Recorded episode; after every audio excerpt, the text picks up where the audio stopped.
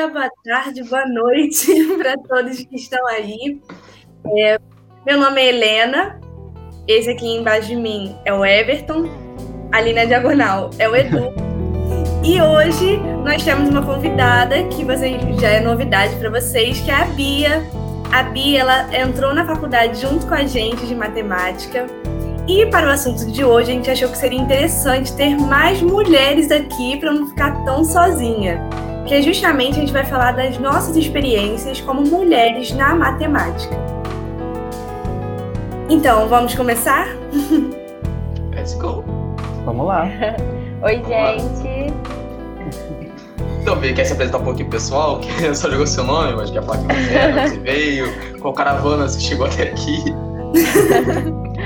Tá, vamos lá. É, eu sou a Bia, né, como a Helena falou. Eu tenho 21 anos, entrei na UF junto com essa galera legal em 2020.1. Só que antes de fazer matemática, eu fiz três períodos de engenharia mecânica na UFRJ. E antes disso, estudei no Pedro II. Eu gosto muito, muito de matemática, gosto muito de ensinar, né? A gente vai conversar sobre isso. e eu estou muito feliz, né, de estar na UF, eu estou muito feliz de estar aqui hoje com vocês. Muito obrigada, gente, por me chamarem. Me senti super honrada. Gente, é uma A gente agradece. pessoa. é isso. Não, eu só Não, achei vocês engraçado. que são. que Ah, mesmo sem querer, ficou bem dividido. Ficou eu, Helena normal, e você e Edu. Entendeu? que é o outro lado da força. Pessoas que amam matemática pura e aplicada. E... não, então, eu acho que, eu, que Edu é mais que eu. Eu gosto mais, assim, da, sabe, aquela parte bem de escola mesmo, gente. Eu sou apaixonada. Eu sei Gosto como da guerreiro matéria da solitário. faculdade. mas- É, tadinho, o Edu tá, tá nessa luta aí. Acho que eu sou mais com a Bia mesmo, gente. É, sabe, gente, aquela matemática elementar, nossa, eu acho maravilhosa. Não, também acho maravilhoso. Aquela parte que termina ali embaixo, cara. Terminou embaixo. Aquela parte que eu Ótimo. entendo. Tudo que vem de lá, depois de lá, pra mim já é necessário, não precisava disso na minha vida. Ai, ai. Vai matar o Edu do coração. Ele vive pra Edu poder vai. estudar É. todas essas coisas além. Pois é. Não, brincadeiras à parte. Eu também gosto de matemática, mas assim, não é tanto conteúdo, Isso. sabe? Eu não pego uma sexta de manhã, pego meu cafezinho, um livro de álgebra linear, tá ligado? Não é muito funciona a minha vida. O Edu nem pode negar. Eu não, eu já nem lembro mais, porque realmente eu- eu- é, é justamente o tipo de coisa que eu faria durante as férias. É, exatamente. É a cara dele. A Não, gente entra no WhatsApp, assim, vê o status, aí Edu, fazendo uns exercícios, ou estudando tal matéria. Muito bom, Não. ele é muito bom. Coisas do off bastidor. A Helena falou ontem que a gente tava passando de um grupo de estudo. De estudo, assim, sobre estudo mesmo, ensino e tudo mais. E aí vira esse nome da gente e fala, gente, sabe que eles chamam desse de matemática pura, de cálculo? Eu quero muito saber. E ele achou o pior eu não achei. Eu fundei! Você Criou. fundou, é verdade. É verdade. Tava dando som que nem sabia o que você tava falando, amigo. Desculpa, mas o cara fundou. Hum, cara, olha só. Por enquanto de dois membros. Por enquanto de dois membros, mas já fundou. É eu e a professora que vai É. organizar o estudo, o estudo orientado. Mas é isso aí. Tudo tem um começo, sabe? Tudo tem que ter um começo, exatamente. Eu acho que já descontraímos, já zoamos o Edu, como todos. É rotina, praxe, né? né? É rotina isso. Edu, a gente te ama muito, amigo, sabe disso, né? Tá bom, amigo, tá bom. Mas você quer contar alguma coisa, Bia, que eu te interrompi? Não, não, eu não sei. se Eu, eu me apresento mais assim, Ah, o além da, quiser, da cara. faculdade. Aqui não tem regra, não. Pode ser também A que você gente queira tá começar livre. falando isso, mas durante o papo, assim, você vai falar de coisas aleatórias. Vai É, surgir sobre você. Não, ah, vamos começar então. Ah, então. Quer puxar ela? Comecinho, alguma coisa assim? Bom, acho que para introduzir, é bom a gente ter uma ideia de que no mundo que a gente vive, especialmente, no- é, existem muitas pesquisas voltadas que dizem que o cérebro dos homens é muito mais desenvolvido para essa parte de lógico-matemática do que para os das mulheres, que é mais desenvolvido para a parte de comunicação. A gente tem várias pesquisas que mostram que a maioria das mulheres estão em faculdade de humanas. Pois é, existem essas pesquisas, as Não, pessoas tentam é que fazer. eu descobri que eu sou mulher. Pois é. Que legal. Assim, eles botam numa regra de que o cérebro masculino é muito mais desenvolvido para essa parte de lógica e matemática e o cérebro feminino muito mais para uma parte de escrita, de sentimento, de tudo mais.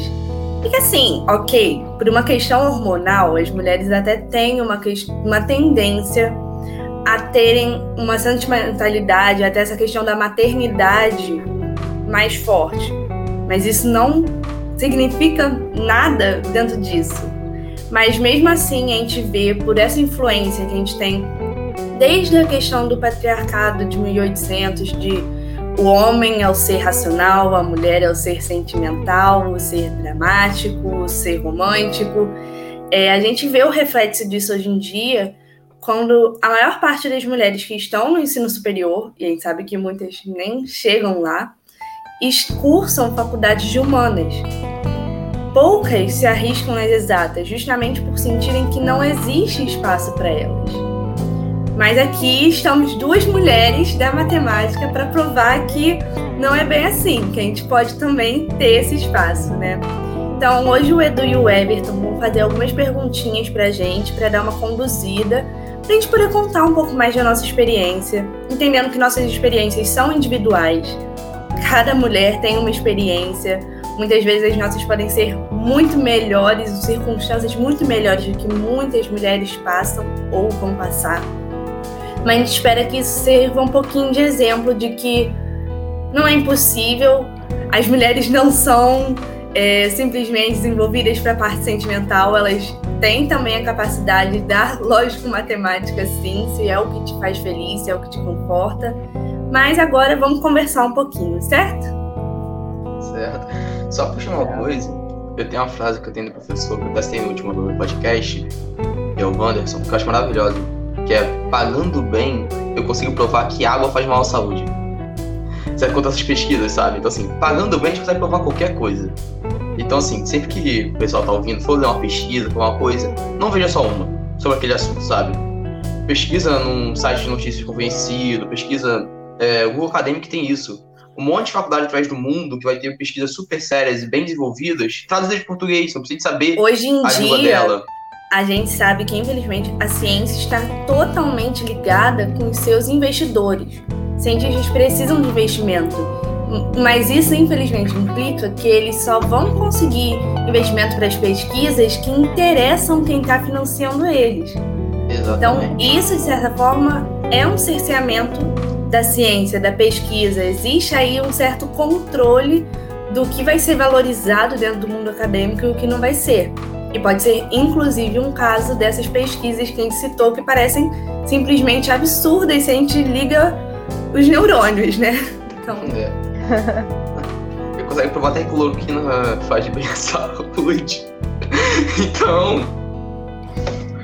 Mas puxando já nosso tema, antes que a gente tá política aqui uma hora falando mal do atual governo.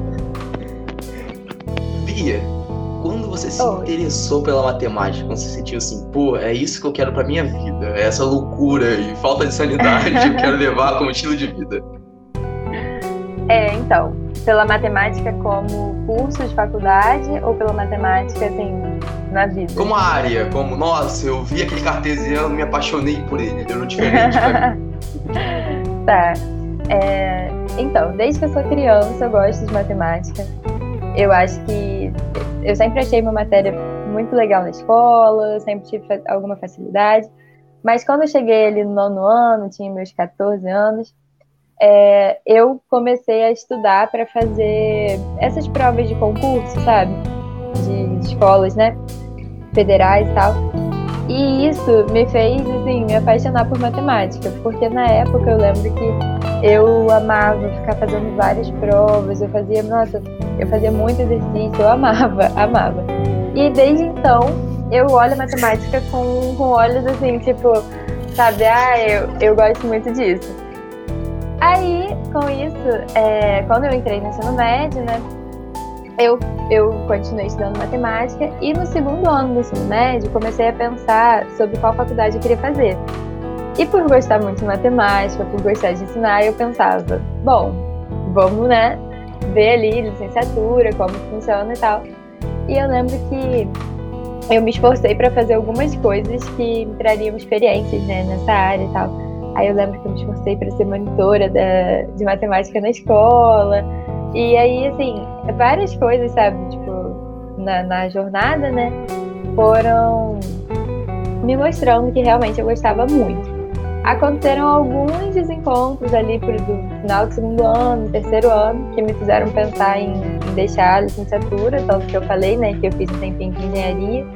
Mas quando eu estava na engenharia, é, apesar de não conseguir me enxergar na profissão, né, porque eu mudei, é, eu, eu percebia que eu gostava muito, que mesmo estando assim no, no, curso que não era o meu, né, eu gostava muito de matemática. E aí foi quando eu repensei novamente, né, a questão da licenciatura e, e mudei. E fui, né, fiz o Enem novo, mudei. E assim, eu acho que foi no segundo ano do ensino médio que eu comecei a me interessar pelo, pela matemática como curso, sabe, de graduação. Mas foi ali nessa, nessa virada da, da engenharia que eu realmente decidi, né, que eu queria ser professora de matemática. E com certeza foi do nono ano em diante que eu me apaixonei, assim, por matemática. E desde então nunca mais larguei. Enfim, gosto muito mesmo. E você, Mocelena? Você já comentou um. Ah, desculpa, você vai falar. Nossa, eu falei que legal. Ai, não sei, a Bia fala, eu fico toda. Ela é, tão... é muito fofa, cara. Eu, eu, não conhecia a Bia pessoalmente assim, mas tô achando muito fofa, velho. Eu tô, ah, obrigada, gente. Ela fala com uma plenitude na voz. Uma uhum. calma. É, cara, coisa pacífica, tá ligado? e você, moça Helena? Como que foi essa sua primeira, oh meu Deus, eu amo isso? Então, diferente de muita gente, felizmente, eu tive um pai que me incentivou muito dentro dessa área da matemática, tanto eu quanto minha irmã, tanto que minha irmã também é da área da matemática. Ele sempre foi mais de exatas e assim, a gente cresceu. Dois loucos na família, olha que legal. Pois é, é, é raro, gente. Uma vez a cada geração acontece uma loucura dessas. Mas eu, assim, desde criança, tenho memórias muito claras minhas jogando senha, que é basicamente assim, o princípio da análise combinatória, é, ele me ensinando xadrez, é, todos esses jogos assim de lógica e tal, eu cresci muito dentro disso. E eu sempre, sempre perguntava qualquer coisa para ele, ele ia e explicava. Então, muita coisa assim, eu ficava interessada, eu perguntava, tipo, o que que minha irmã, cinco anos na minha frente, já estava vendo na escola. Aí ela e meu pai explicavam para mim, assim, de uma forma mais simples, né? Aí, então, assim, eu sempre tive esse incentivo muito grande dos dois, que foram fazendo despertar muito naturalmente esse interesse da matemática em mim. Por essas coisas, assim, mais da matemática no dia a dia mesmo, né? Nos jogos, nos padrões, nas, na lógica de tudo. E eu sempre fui, depois que começou na escola, tive uma facilidade muito grande com conteúdo. Com essa coisa da minha irmã e do meu pai, eu sempre acabava sabendo ainda mais na frente do que onde eu já estava. E por essa facilidade, e por meus colegas não terem muito essa facilidade, eu sempre fui aquela criança que ficava ajudando eles no dever de casa. Me ajudava a explicar a matéria, ia rodando a sala depois que eu terminava meu dever para ajudar eles. Então, desde muito pequena, eu falava: eu vou ser professora de matemática. E advogada, e zoóloga, e poeta, e astrônoma, e sei lá mais o quê. Mas eu vou ser professora de matemática. Helena, você está é. Você já rodava a sala também dando, dando palestra de coach ou isso veio depois? isso foi com o tempo. Então, Bia, porque eles falam que eu tenho um jeito de falar, que às vezes eu solto umas frases de efeito, que eu sou muito coach. Eles descobriram meu segredo, descobriram meu canal, sabe, de coach. Gente, aliás, hoje ela tá com vida, ela não tá cinza. Agora eu percebi né? isso.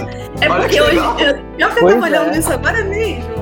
O que, que acontece? Às vezes a gente grava de noite. E de noite fica a luz do meu quarto acesa e fica tudo fechado. Aí a luz bate na parede branca da minha frente volta em mim. Aí eu fico cinza. Aí fica essa parede rosa atrás de mim, minha blusa vermelha e eu fico cinza. Aí hoje, como a luz não tá acesa e a luz natural tá entrando, eu estou com alguma cor, sabe? É tipo um milagre. Sim, cara, ela se maquiou muito bem pra fingir não ser um elfo. Foi isso que aconteceu hoje. Acordei 6 horas da manhã só pra conseguir disfarçar a palidez. Foi lá no Projac, né, cara? Pedir ajuda. Exatamente. Maquiador profissional.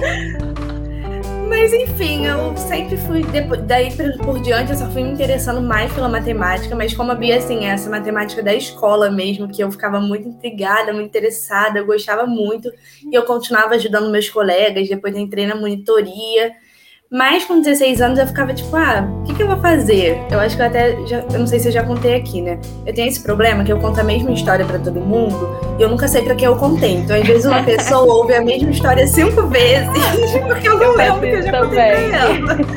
Ah, Agora eu já fico assim, eu já contei isso? Eu já falei isso? Pra não Eu- ser repetido. Porque quando eu vejo, eu já falei a mesma história. Eu toda. Eu admiro que tem gente que me ouve até o final pra depois falar, é, você já contou. Eu Muito obrigada por não ter me interrompido. Mas o melhor tipo de gente é a pessoa que ouve várias vezes e não fala que você Não já contou. fala. Só pra, Isso, só pra interage de novo. Poxa, eu ouvi uma é. segunda vez, né? Tem uma segunda percepção, né? Justamente. Eu Você não viu um filme misto. seis vezes aí? Então, Por que por isso não quando eu gosto da história? história, quando eu gosto da história, eu não conto que eu já ouvi. Eu falo, ah, ok, vamos ouvir de novo, tá ligado? Quando eu acho a história meio chata, eu falo, eu espero que Já ela ouvi. Pô, Acho já ouvi já isso, cara, contou. acredita? Não, Já é. aconteceu uma Tô vez. lembrando que você comentou comigo. É, Já foi falado, tá oito bom. vezes no último Mas mês essa história. Eu sou muito essa pessoa. Então, não sei se eu já contei aqui que como eu fui crescendo e eu fui ficando, tipo, eu sempre guardei essa vontade de ser professora de matemática, mas eu pensava, ah, o que, que eu vou ser? Se eu gosto de exatas, eu provavelmente vou para engenharia.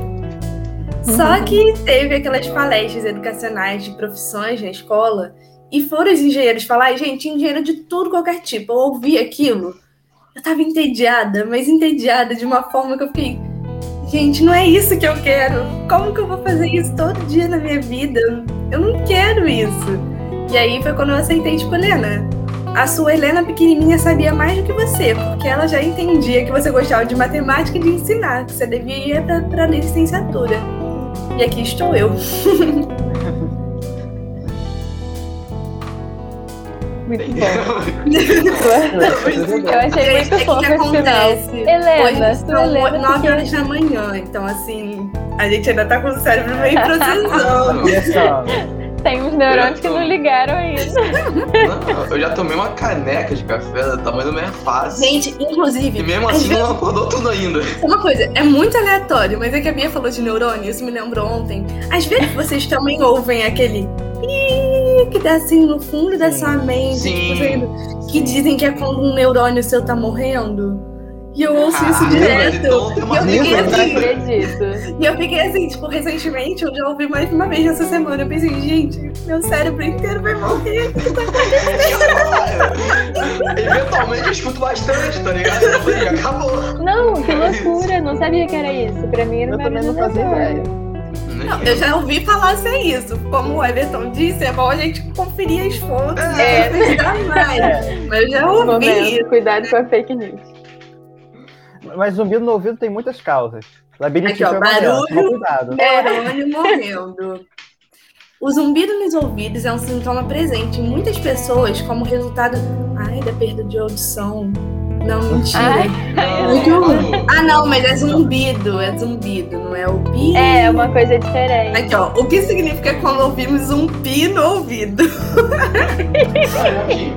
É que eu sou, eu sou meio retardado. O pi é uma coisa que, tipo, se você apertar um pouco o ouvido, passa? Ou não? Não, Ah, então eu tô nessa Ele só passa-. É, então agora ele você só passa quando ele passa mesmo, tipo, tem que esperar. Você pode tirar Tem que tudo esperar, do ouvido, é você um pode esperar, velório. você tem que Tem que esperar, esperar e o ele neurônio acabar de morrer. Ai, que horror. Enfim. Ai, gente. Mas só assim, fazendo um comentário sobre o que a Helena falou, achei muito fofo esse final do tipo.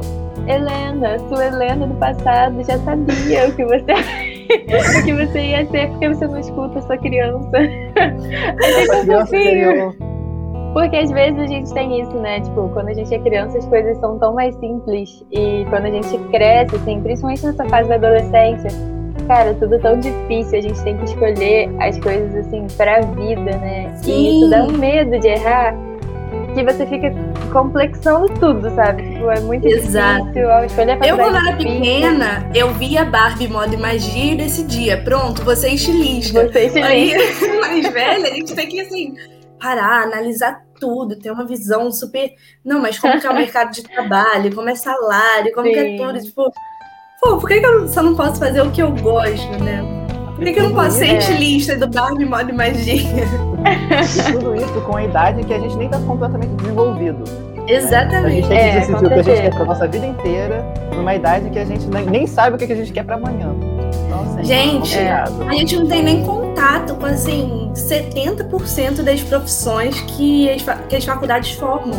Como que a gente Pois é. pode Exatamente. decidir se a gente não sabe nem direito o que, que aquela Nem que pessoa faz. faz? Você tem que chegar na faculdade pra saber o que é.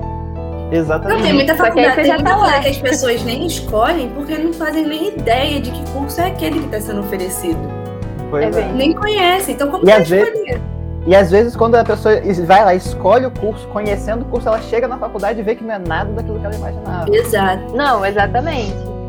Eu, quando era pequena, uma dessas coisas que me fazia pensar, "Ah, eu gosto de licenciatura, mas não deve ser isso que eu quero, é porque eu achava que eu só estava escolhendo ser professora porque era Porque uma era das uma profissões que eu conseguia ver. Que você tinha Eu contato. achava que era Sim. uma das únicas, porque assim, das que eu conhecia era a única que eu gostava. Mas eu ficava pensando, cara, e as outras que eu não conheço? E se tiver uma que eu não conheço, que faz muito mais sentido pra mim do que essas que eu já conheço. Pois é, a gente É, não tem exatamente. contato. Isso, isso é péssimo. Sabe, isso é péssimo.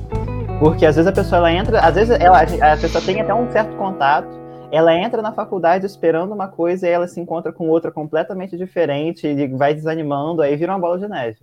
Exatamente. É complicado. E o Edu começou a falar novos traumas no primeiro episódio, cada um com o é. seu, retornando tudo. Enfim, Bia, a cada episódio a gente meio que larga um trauma aqui, no mínimo É. Entendi. É, então, a gente. É o padrão, é o padrão. É, a gente aqui, nossa psicólogo pra traumas e ódio. Então todo trauma, se quiser jogar na mesa, pode jogar. No primeiro Não tem episódio, por exemplo, a gente fez uma terapia de duas horas pra falar mal do EAD, entendeu? Foram duas horas de um ódio externado que nem sabia que tinha, entendeu? Mas duas horas conseguiram resumir, né? Brincadeira. Foi o resumo do resumo, né? É, Porque não, eu até as coisas que a psicóloga tá ouvindo até hoje ainda, sabe? Mas Entendi.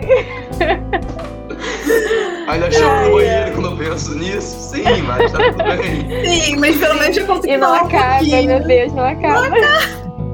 Mas eu tô na esperança, na esperança. Nossa, eu tô assim, hoje é o dia que aqui na minha cidade tá vacinando 19 anos. Então todos os meus amigos vão vacinar, né? E eu tô sentindo um negócio assim dentro do peito, sabe? De ver finalmente meus amigos indo vacinar, tipo, pensando que o que, que isso pode significar lá pra frente, É. sabe? De talvez ver eles, de talvez ter a UF presencial ano que vem. Pois tudo é. isso. Nossa, E assim, sim. tem muita gente que fala, ai, é, para de criar essas expectativas, depois você vai se decepcionar, não vai acontecer rápido assim. Gente, a minha vida já está uma desgraça com essa situação atual. Deixa eu me pegar Eles nem deixam na né? expectativa. Deixa eu sonhar, tá Tem esperança. Eu vou me vacinar sexta, eu tô aqui, ó, na expectativa. Ai, Finalmente. Finalmente. É. Vamos ter o jacaré na gravação de sexta, galera. Olha que coisa É isso linda. aí. Passar três horas numa fila no- embaixo do sol quente. Vamos que vamos. Mano, vai cedo, cara. evento mais cedo vai ele e o Não livro de importa, que eu não, não- não importa eu vá cedo, não importa o quão cedo eu vá, eu vou esperar muito tempo na fila. Isso é fato. Abre 8 e meia a vacinação, 7 horas já tem fila rodando o quarteirão dos locais. caraca. Então, Mas aí tem que é aproveitar que a realidade, tentar marcar, tipo, marca com outras pessoas que você conhece que também vão vacinar esse dia. Que aí pelo menos vocês morrem três horas na fila, mas morrem juntos. É, é justamente isso que eu tô fazendo. Então, ó, leva. Ah, você não tem, você não tem o sudoku e xadrez igual eu e Helena, que Não. triste. Mas leva alguma coisa é Ah, um livro de assim. álgebra, como a Bia disse. É, é, não. o Edu pode ir acompanhado do livro de álgebra. Muita água, Você né? ganha- Porque, Você Muita ganhou um módulo, né? solar. é, Então, você ganhou aquele novo módulo que você falou, lê ele inteiro na fila, tá ligado? é isso aí. Vai ser um passatempo maravilhoso. Edu vai chegar com uma mochila pesada assim na fila, vai tirar aqueles nove livros que ele ganhou. Não, eu vou, eu vou, eu vou tranquilo, eu vou tranquilo. Eu vou. Você viu sexta-feira aquele um filme dia pra, pra Jumanji? comemorar. Oi? Isso aí. Vocês viram aquele filme Jumanji? Já. Ah, Hum. sim. O Ah, novo? Novo. Ah, o novo Então- ainda não. Eu tava, Não, olha mas- isso, eu estava marcando pra ir, aí começou a pandemia. Tristeza. Não, o novo que falou assim, não é aquele 1890, tá ligado? Falando do que já tinha The Rock. Uhum. Uhum. Então, ele vai ser aquele cara que joga a mochila no chão e cada hora tira uma coisa, tá ligado? E eu já Aventureira. Esse, esse podcast, o podcast, ele é matemática sem aula, né? Mas eu acho que eu deveria mudar o nome pra Zoar o Edu. É tudo muito carinho por você, Edu. É porque É, você é eu- uma eu sei, eu presença que sei. nos inspira. Eu sei, eu sei. Bem, então, puxando aqui o, o, o gancho, né? Voltando pro, pro, pro assunto do tema de hoje. Voltando pro assunto do tema de hoje, meio redundante, mas enfim. Sei. É. Bia, quando é que você parou pra pensar o seu lugar na matemática? Gente, é uma pergunta profunda, né? É, pergunta complicada. Eu acho que, bom, quando eu decidi, né, que eu queria fazer licenciatura em matemática, é, eu já estava, eu comecei a pensar muito sobre quem eu queria ser, né, como professora, quem, quais eram os meus objetivos. Então, quando que eu parei realmente para pensar nisso foi quando e assim, eu vou abrir um parênteses aqui, né? Eu acho que o fato de ter feito, de ter entrado numa outra faculdade e aí depois ter mudado para licenciatura, me deu uma maturidade em relação à à escolha de, né, de profissão que eu nunca ia ter saindo do ensino médio. Tipo, a Bia de 2017, né, que estava se formando no ensino médio, ela não conseguia enxergar as coisas dessa forma, sabe? Tipo, ela não conseguia pensar assim, como eu consegui analisar quando eu estava saindo da, da outra faculdade e vindo para a licenciatura. Então, assim, fechando né, o parênteses, eu acho que o momento que, que eu realmente pensei sobre quem eu seria, né, quem eu gostaria de ser na matemática, foi quando eu estava entrando na faculdade mesmo, assim, na escola, isso nunca passou pela minha cabeça, sabe? Eu era uma aluna que gostava de matemática, gostava de fazer Olimpíada, é, enfim, tipo, sabe?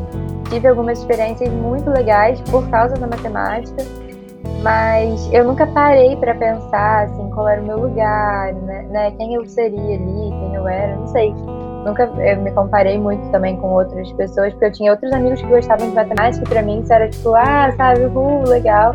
Uhum. Mas quando eu fui pra, pra faculdade, eu realmente fiquei muito pensativa sobre isso, sabe? E, eh, enfim, né? acho que isso tem um pouco a ver também, só pra fechar aqui essa pergunta, eu acho que isso tem um pouco a ver com tudo que envolve a nossa profissão, né? A questão da licenciatura. Tipo, eu acho que quando a gente quando eu quis trocar né, da engenharia para a licenciatura, eu ouvi muitos comentários de, de pessoas falando, tipo, ai, ah, você é doida, você vai sair da engenharia, você vai largar sua matrícula para ir fazer licenciatura, tipo, o professor não é valorizado no nosso país e tal. E quando isso tudo aconteceu, né, é, é, é, ruim, gente. Tipo assim, todo mundo aqui com certeza ouviu comentários, né? Quando disse que queria ser professor, que ia fazer isso na faculdade. Mas é tão bom, vai querer passar fome. Na, na, gente, Mas você pode é passar o... pra tudo. Você vai querer ser Isso. professora? Esse é, é, o- é o pior. Tipo assim, nossa, mas olha sua nota, você não quer fazer outro curso? Eu penso, Não. gente, não. E, e Calma, foi que foi gente, matemática?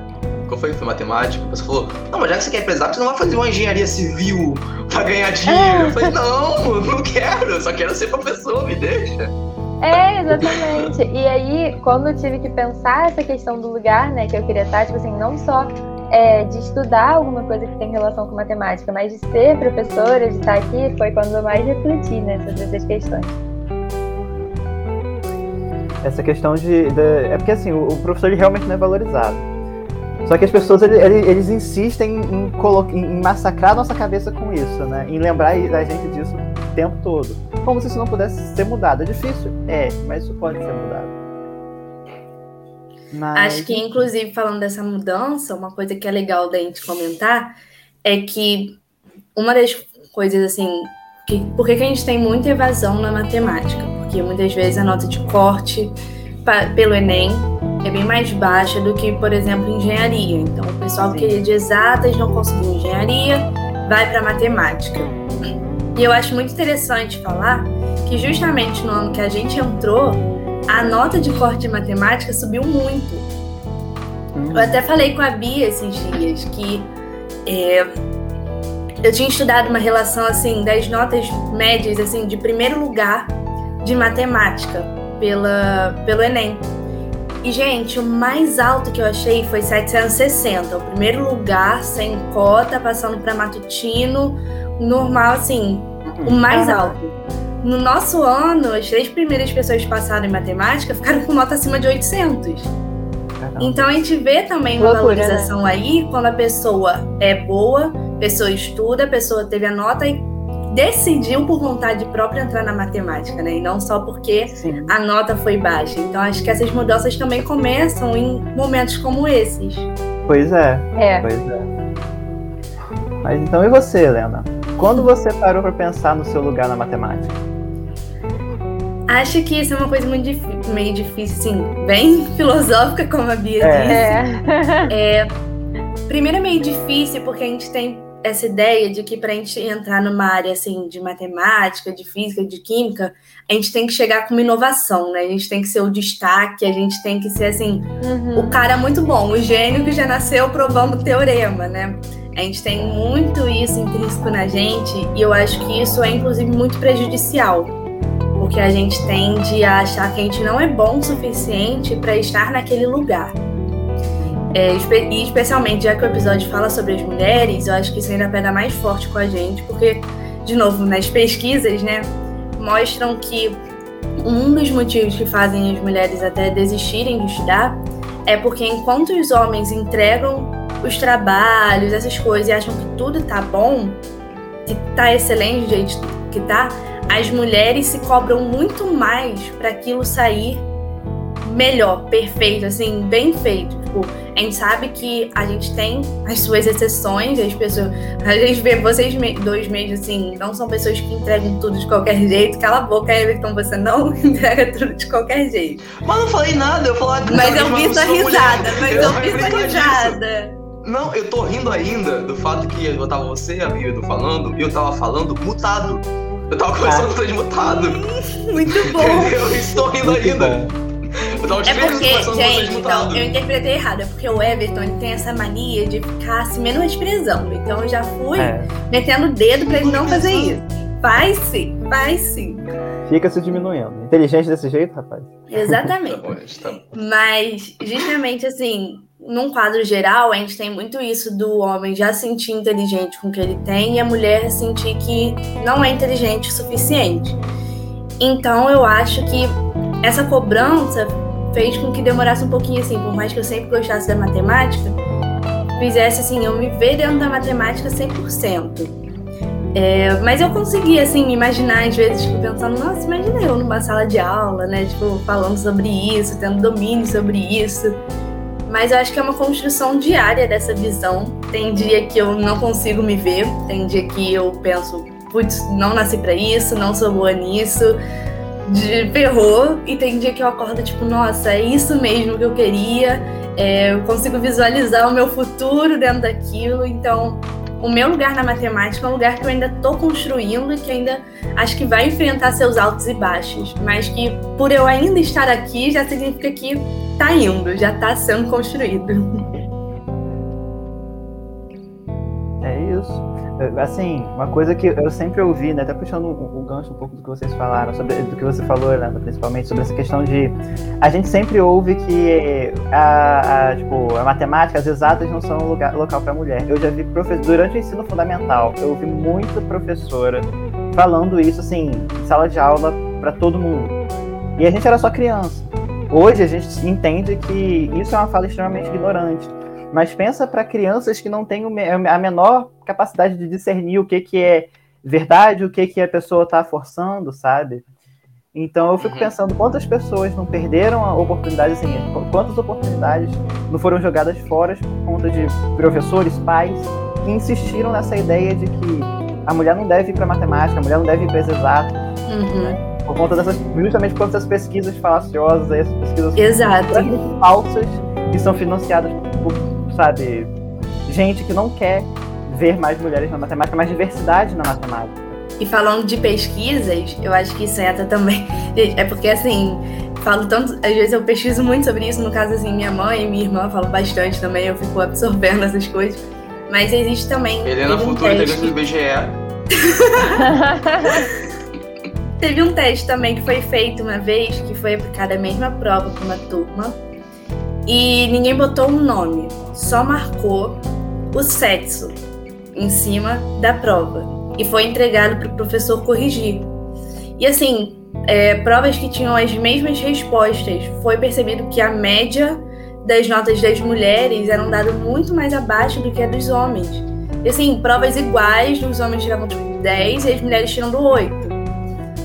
Então, assim, isso está dentro até da própria cabeça do professor. Isso é muito doido, tipo, de pensar, tipo, isso realmente existiu. A gente sabe que não é todo professor que é assim, a gente tem um movimento, assim, de muitos professores que não concordam com isso, mas a gente sabe que existe. Eu lembro que um de vocês já contou um caso parecido também, não foi? De um professor que disse que é, teve algum. Eu não sei se foi Sim. vocês. Não, foi, foi o foi. Matias que falou com a gente. Foi o Matias que falou com a gente, aula, sabia? Sim, foi na aula. Isso, mas que a gente comentou que a gente ia contar hoje de novo. É, que ele falou que ele, teve, é, ele conheceu um professor que falava que mulher na turma dele não tirava acima de oito.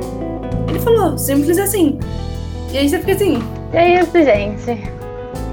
Tipo, sabe, nem é uma discreta, né? Nem esse professor que corrigiu e entregou a nota uhum. não falou nada, tipo, ah, eu dei de propósito, mas analisando a média conseguiu perceber que teve essa diferença. Ele realmente. E ele falava, mulher na minha turma não tira acima de oito. Gente, que, do, é, que loucura. Sim, cara, é nome é mulher, menos dois pontos. Não, e eu acho que isso também tem a ver. Uhum. É tão eficaz que a gente tem muito disso, tá ligado? Às vezes o professor não fala, mas às vezes tem muito disso, assim, bruto, sabe? Perceptível a olhos nus. Não precisa ser uhum. igual a Helena, que vive de BGE pra perceber, sabe? e eu acho que isso se reflete muito também na questão de como a inteligência é tida para o homem e para a mulher. Porque a menina inteligente necessariamente é a menina dedicada. É a menina que fica lá na frente, que anota tudo. Olha como ela é dedicada. Olha como ela é cuidadosa. Ela e o homem, ele pode ser aquele assim, aquele cara que não quer nada com nada, mas te, tira aquelas notas por 10. E, nossa, olha como ele é inteligente, olha como ele tem essas sacadas.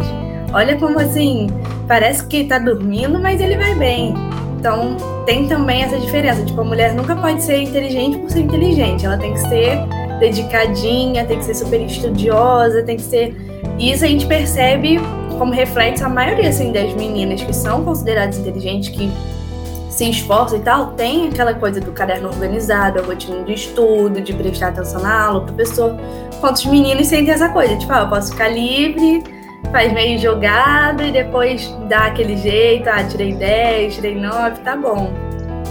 Você vê que isso é uma coisa que está intrínseca, assim, é sociocultural, sabe? Uhum. Cultura e sociedade ali, isso é uma coisa que vem de muito tempo. Gente, até questão de sente... letra. Sempre tem essa coisa de menina tem letra bonita e menino tem letra feia. Tipo, justamente por essa coisa do cuidado. O menino não pode ser cuidadoso e a menina tem que ser cuidadosa. São esses dois extremos. E aí você sente aí no machismo, tem muita homofobia, né? Assim, de falas homofóbicas. De, ah, se o menino faz igual a menina, senta lá bonitinho, na frente, deve ser uhum. que é o viadinho da turma, sabe? Exatamente. É, é esse rótulo colado em cima dele. É porque o machismo, ele é muito mais amplo do que a gente fala, né? Geralmente as pessoas ficam assim, ai, machismo tá reclamando porque é mulher. Mas o machismo ele é prejudicial para as mulheres, para os homens, porque por conta do machismo a gente tem, por exemplo, essa questão do exército, por conta do machismo, a gente tem essa questão emocional nos homens muito ruim, de tipo, o homem não pode se expressar, o homem não pode chorar, o homem vai nascer com mil traumas psicológicos porque tem que ser o machão, tem que ser o dominante, tem que ser assim, o forte. A gente tem isso influenciando absurdamente na questão dos homossexuais. A gente tem isso sendo diferenciado também na questão da raça, da mulher negra hipersexualizada, enquanto a mulher branca tem que ser aquela mulher casta, de família, perfeitinha. Então, é uma problemática assim muito maior do que a gente enxerga. Porque na sociedade, a gente é, entra naquele negócio que falou, é, falou no podcast sobre a gente separar tudo em áreas, né? Só que não, até no fator social, tudo é interligado, sabe? Então, assim, nossa sociedade é machista, patriarcal, racista, homofóbica. Então, a maioria das falas são machistas tem as outras três partes puxadas, sabe? Então, assim, vai tudo muito junto. E a gente acaba querendo separar em bolos, mas não tem como, sabe? São todas muito irrigadas uma da outra. Justamente. Sim, mas. Gente, é, Helena, vamos passar por você dessa vez. Você teve algum exemplo que te levou para a área das artes? Você falou assim: nossa, essa mulher é muito braba. é muito braba nessa área, eu quero ser igual a ela. Eu, assim, exemplos muito grandiosos, eu só comecei a ver muito mais tarde, quando eu, por conta própria, comecei a estudar sobre. E acho que depois eu posso até falar melhor sobre, sobre isso. isso. Uhum. Mas eu tive, assim, muitos exemplos pessoais. Eu tive uma professora de matemática que se chamava Bia, tá tudo bem? É, gente, o celular, ele sofreu uma queda aqui, mas passa bem. A gambiarra serve Achei desde que, que todo mundo esteja bem. É isso aí. Mas eu acho que assim, uma das minhas primeiras professoras de matemática mesmo, sem ser fundamental 1, a minha primeira professora se chamava Helena. E eu lembro que eu Ai, achava aquilo tipo, muito incrível. Tipo, do tipo, nossa, no futuro vai ser eu aí, Helena e professora de matemática. Eu ficava tipo, uau, isso é maravilhoso. São tantas semelhanças. Sim. Exatamente.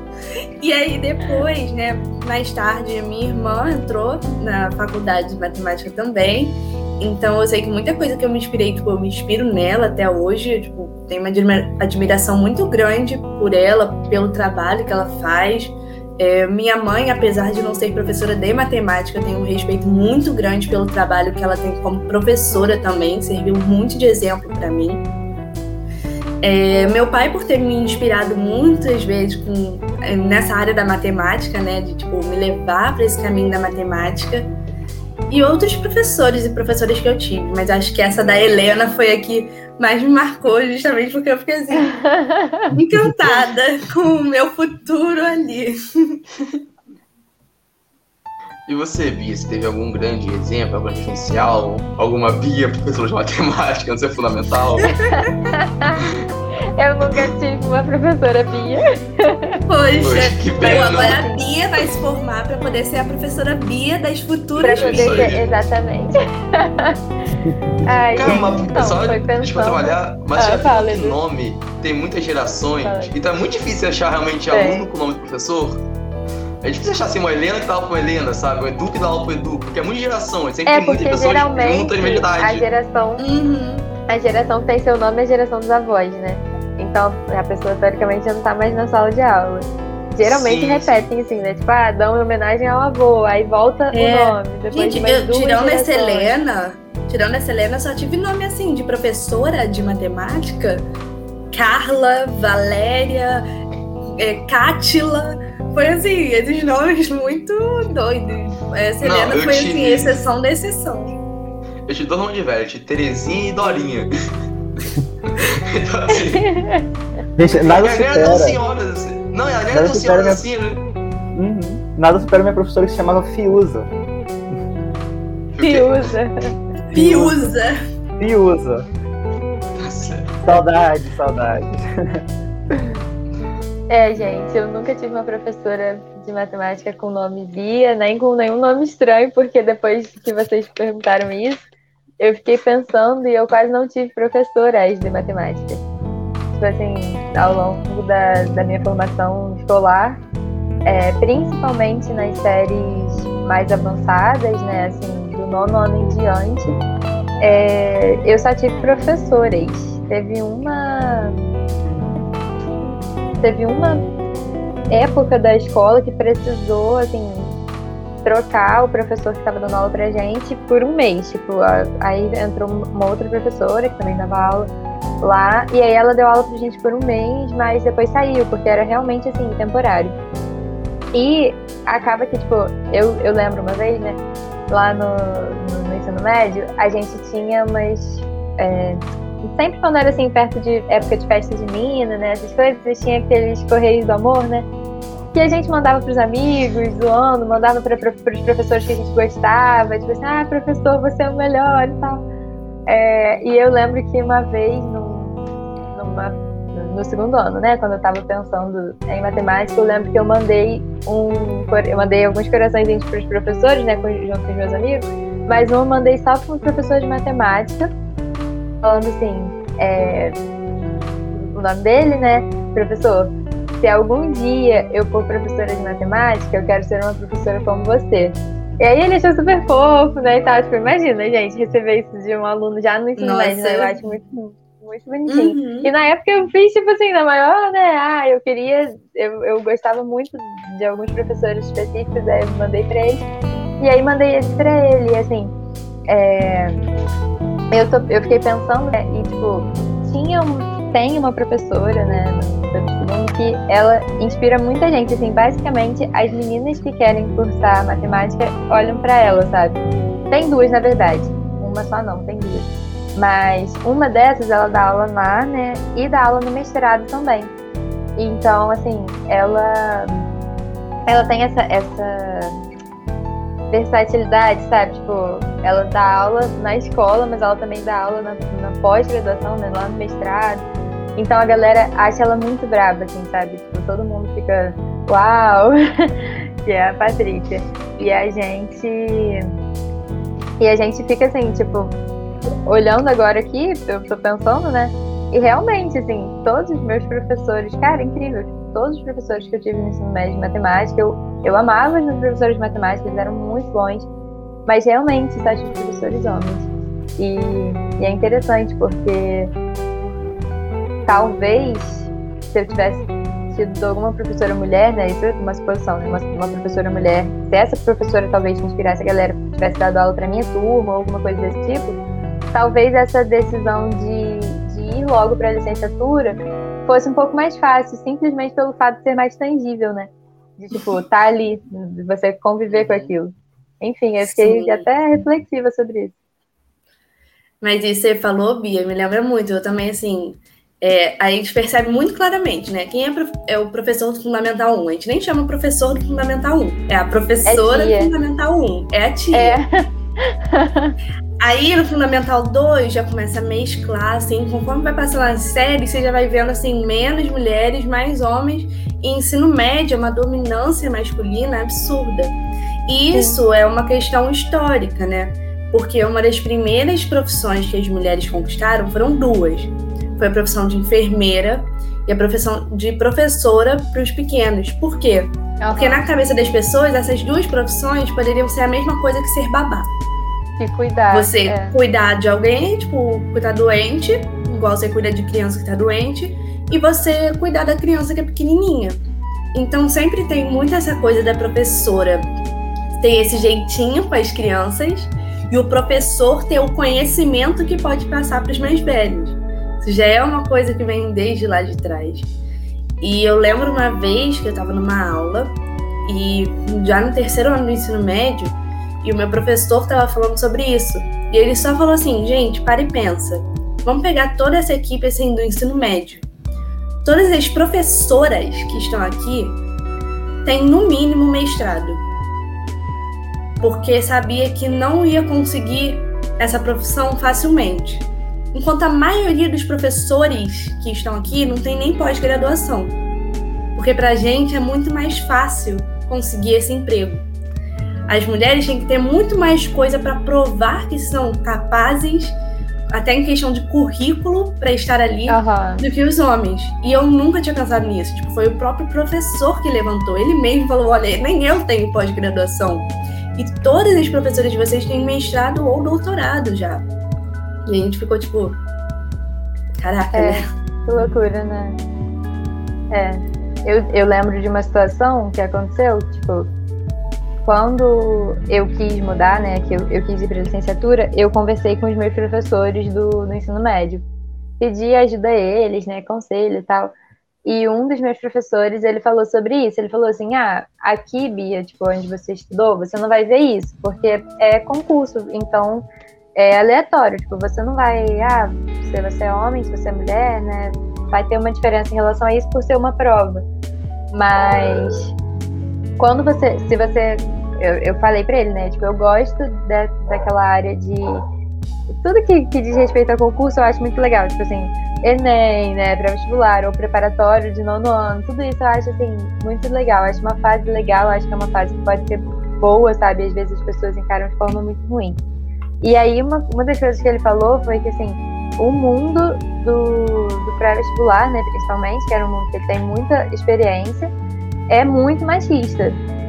E ele falou isso, tipo, ele, ele mandou um áudio no WhatsApp enorme, né, explicando várias coisas, e uma das coisas que ele ressaltou de verdade é que se eu quisesse é, realmente entrar nesse, nessa área, né, era para entrar sabendo, assim, que era um lugar muito machista mesmo, que, que essa ideia que a Helena falou, ela é muito reforçada, assim, implicitamente, sabe, na, na cabeça de todo mundo. Tipo, você chega num pré-vestibular, você quer, enfim, né, tipo, pensa num, num pré, assim, que a galera quer tirar um notão em matemática.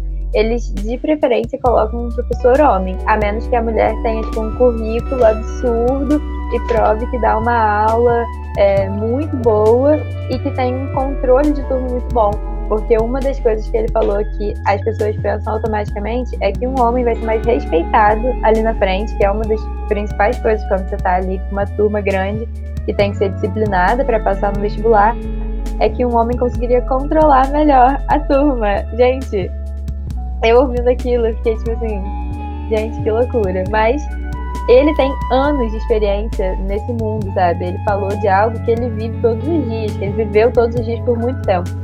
Então, eu fiquei muito pensativa sobre aquilo, gente. Fiquei tipo, nossa, que loucura.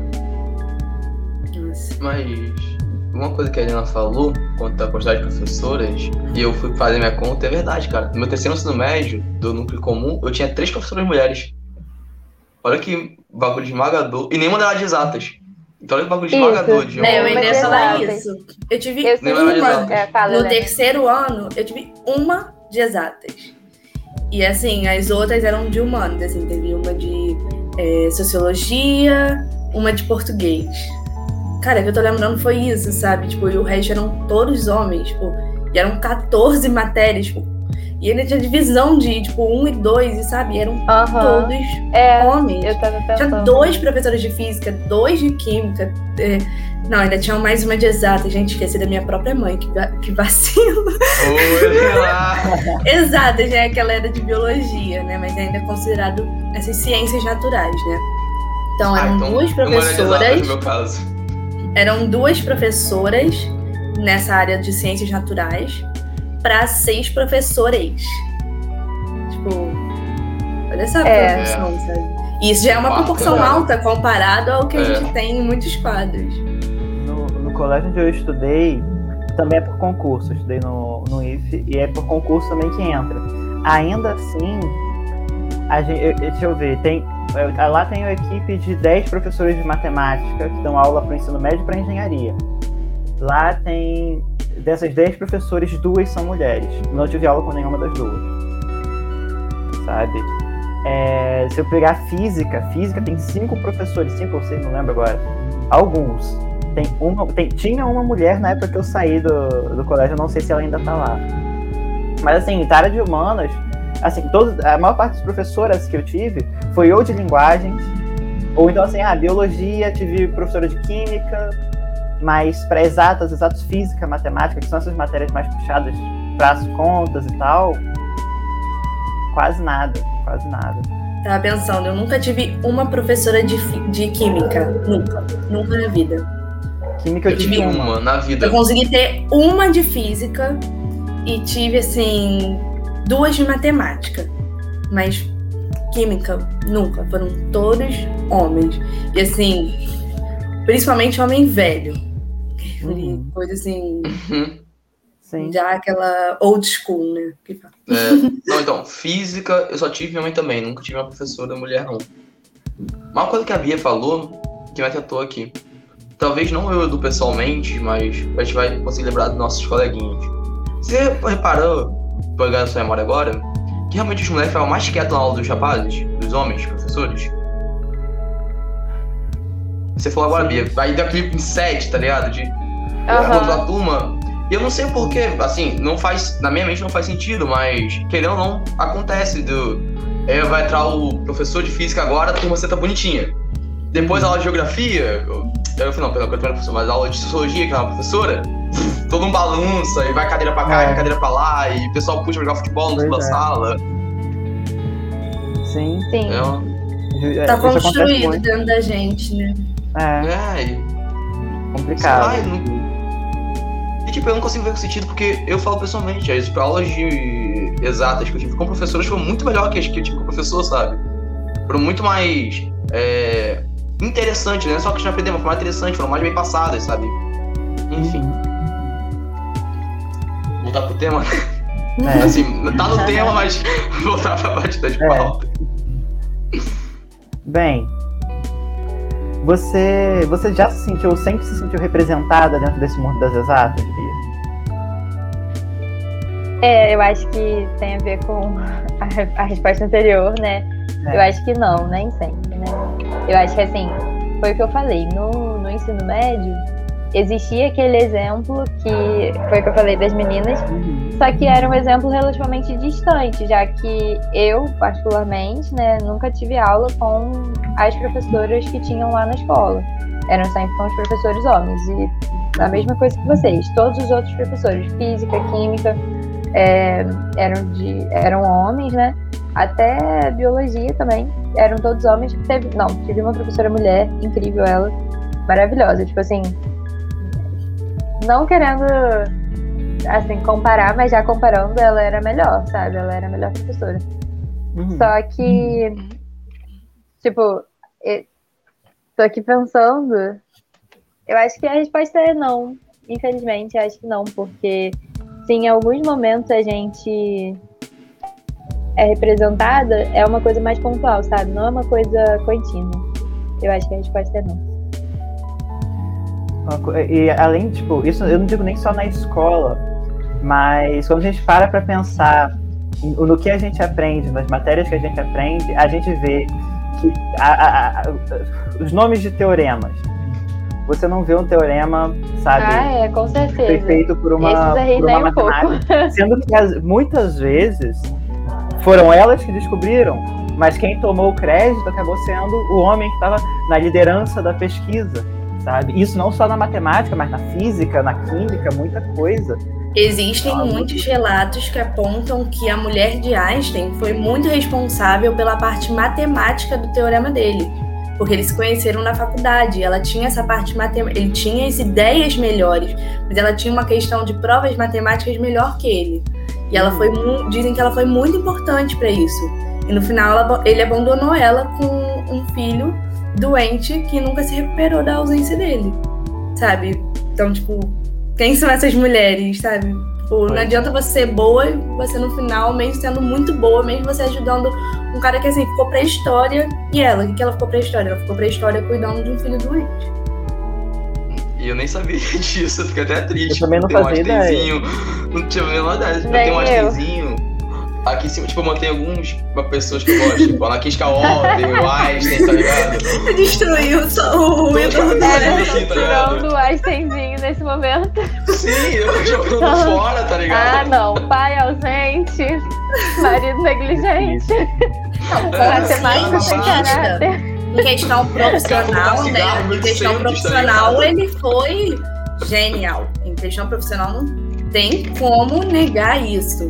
Mas ele tem uma parte pessoal bem problemática, assim, ele se casou acho que três vezes, depois ele largou a esposa pra casar com a prima, foi um negócio meio assim, sabe? Gente, Eita. Gente, mas. eu não é, fazia cara, ideia. Não fazia a menor ideia. Enfim. Nossa, que. Que coisa, não? É. E esse é um exemplo que a gente sabe, né? Tipo, quantas outras mulheres estão escondidas que a gente nem tem ideia do É, que com certeza. Muitas. contribuíram. Até mesmo é. que a gente vai pegar o pertencimento de universidade de mulheres é muito recente. Sabe? Você, ainda mais se pegar que a já tinha conseguido universidade em Atenas, 600, 700 anos de Cristo, e as mulheres têm direito à universidade, sei lá, há dois séculos no máximo, nos países mais avançados. Então, assim, É elas não podiam fazer ciência, sabe? Então elas podiam descobrir algo, provar algo, elas não podiam fazer ciência, elas não podiam comprovar que era dela. Pois é. É, difícil. Tanto que a primeira, a primeira vez que eu ouvi, né, uma mulher falando que eu. Ah, não, eu tenho um teorema com o meu nome foi a nossa professora de álgebra linear. Quando ela citou, né, que ela foi. Sim. que ela- Ah, no início, né? No, doutorado dela, né? É, Gente, eu achei então, assim, eu fiquei assim, porque ela tem aquele jeito de uma pessoa simples, aquela pessoa que dá aquelas aulas de uma forma tão didática, porque a gente tem essa coisa de, tipo, ah, o cara é inteligente, vai sair jogando mil teoremas e essas coisas. Ainda aí, tem esse, esse paradigma, né? Uhum, E a gente vê é. assim, que ela consegue conciliar os dois. Ela consegue ser uma boa matemática e uma boa professora. Que só porque ela é muito inteligente na matemática e tipo, comprova tudo isso, não significa que ela vai deixar, tipo, vai dar uma aula pior, sabe? Ela vai continuar entendendo que a gente tem os nossos É. limites e tem que ir com calma. Eu acho, tipo, realmente, assim, uma admiração muito grande por ela quando eu conheci. Isso é bem É. raro. Isso é bem raro. Muito, Pessoa que sabe muita matemática e deu uma boa aula, cálculo. É bem. Porque tem isso, tipo, a gente acha que o professor inteligente de verdade vai ser aquele cara que vai chegar com mil apostilas, com mil postulados, mil coisas assim, vai jogar e vai, tipo, fazer mil demonstrações do quadro. E, tipo, não, cara, ela pode ser extremamente inteligente e mesmo assim, sabe, ter um mínimo de noção do que é ser professora. Isso. Pois Eu é. acho até que é uma falta de capacidade, né? Quando a pessoa tem tanto conteúdo dentro da cabeça dela, mas E não, não, consegue passar. comunicar, né? Exatamente. Uhum. Gente, mas você já pegaram pegar os professores que a gente não gosta, assim, do jeito que dá aula? Você vai pegar o currículo e eles não são professores. É engenheiro civil, é engenheiro elétrico, é Ah, engenheiro, sei sim, lá. Tem, tem Sabe? Então, assim, foi Ou até, no, semana ou passada. até formado no bacharel, né? Muitas vezes a gente tem Uhum. essa coisa da formação É, matemática de bacharel. bacharel. E é falado muito, tipo, sabe, você não aprende realmente a passar aquele conhecimento. Você não, tipo, Sim. mesmo que não seja uma formação como a da licenciatura voltada para a escola, não tem uma formação também, tipo, para a universidade. Acha que se o aluno Não tá tem um mini ele vai aprender e vai, É, não tipo, tem um mini cursinho de como ensinar, sabe? Então, Pois assim, é. acaba Ontem- aquilo que a gente falou. Às vezes o cara sabe ensinar, mas é porque é o natural dele, não é uma coisa que ele foi fomentado, sabe? É, eu ontem estava conversando com a minha professora de Geometria 2 e ela falou que ela fez a licenciatura. A licenciatura que ela fez tinham cinco matérias de educação. Duas matérias que é, são, é, são equivalentes às matérias de pesquisa e prática educativa que a gente tem hoje, que são matérias de estágio. Duas matérias de didática e psicologia de educação. Acabou. Sendo que hoje a gente tem toda uma base na, na- É. na licenciatura. Né? Muito maior, muito maior. Sim. E eu ainda É, sinto falta de algumas coisas nessa E base. ainda assim também, Edu, eu sinto que é porque o nosso currículo foi reformulado há pouquíssimo tempo. Sim, Porque é assim, se você pegar o currículo de outras universidades que, ain- que já estão há muito tempo sem reformular, a, a grade curricular não tem quase nenhuma. Assim, não é que não tenha, mas é porque você percebe, sabe, uma, uma carga de Você bota conteúdo comparativo. Que, gente, sinceramente, eu, eu acredito, né, que o professor de matemática, ele tem que saber muita matemática, ele tem que ser bom na área específica dele. Mas tem coisas que não fazem nem sentido, porque, tipo, vamos lá, né? Esse curso é pra quê? Sabe? É uma questão de objetivo e cumprir o objetivo, sabe? Se a ideia do curso é formar professores de matemática é, capacitados a darem aula na escola, né? E quem vai dar aula na graduação com certeza vai ter que seguir aí a carreira acadêmica, é, a graduação às vezes não corresponde, sabe? Tipo, você. Gente, é um absurdo. Tipo, você não estudar, sei lá, é, uma matéria que você vai ser obrigado a ensinar na escola e estudar muito uma matéria que nunca vai ser ensinada na escola e que, tá entendendo? Não vai ter relação nenhuma. Uhum. Tipo, Uhum. É Por exemplo, eu assim, percebo isso no nosso currículo, assim, infeli- infelizmente para Edu e felizmente para gente, uma coisa que aconteceu. Foi tirado o cálculo 3 e foi tirado Isso. equações diferenciais. Porque isso, assim, realmente, para quem gosta, é muito interessante. Mas para quem está formando professor, inicialmente não é o foco. O que a gente pode fazer com aquele tempo? Que a gente pode talvez trabalhar uma parte de educação melhor. Há pouco É. tempo atrás, eu não sei exatamente a quanto, Libras era só uma optativa, não era nem obrigatória. E agora a gente Uhum. fez essa conquista de mesmo que seja só Libras 1, ainda seja muito básico, ainda precisa de muito além, a gente já tem uma Libras já é um obrigatória. pontapé. É, exatamente. Sim. E eu fiz achando que era optativa ainda, né? Sabia que era obrigatória. Depois que eu vi que eu matei uma obrigatória cedo. E, e assim, é, eu, eu acho que é como eu, eu pretendo fazer. Eu não pretendo ficar na escola, eu pretendo ir para a universidade. É hoje o meu objetivo tentar dar aula na universidade. Eu vou procurar o meu jeito de ter, ter a minha base para depois seguir a carreira acadêmica. Agora, uma pessoa que está tá, que tá para a escola, eu acho que o currículo ele é perfeito. Sabe? Para a pessoa que quer dar realmente aula para a escola, o currículo é perfeito. Hoje. Do jeito que tá hoje. É, hoje, hoje, hoje. É. Né? Da forma como ele tá hoje.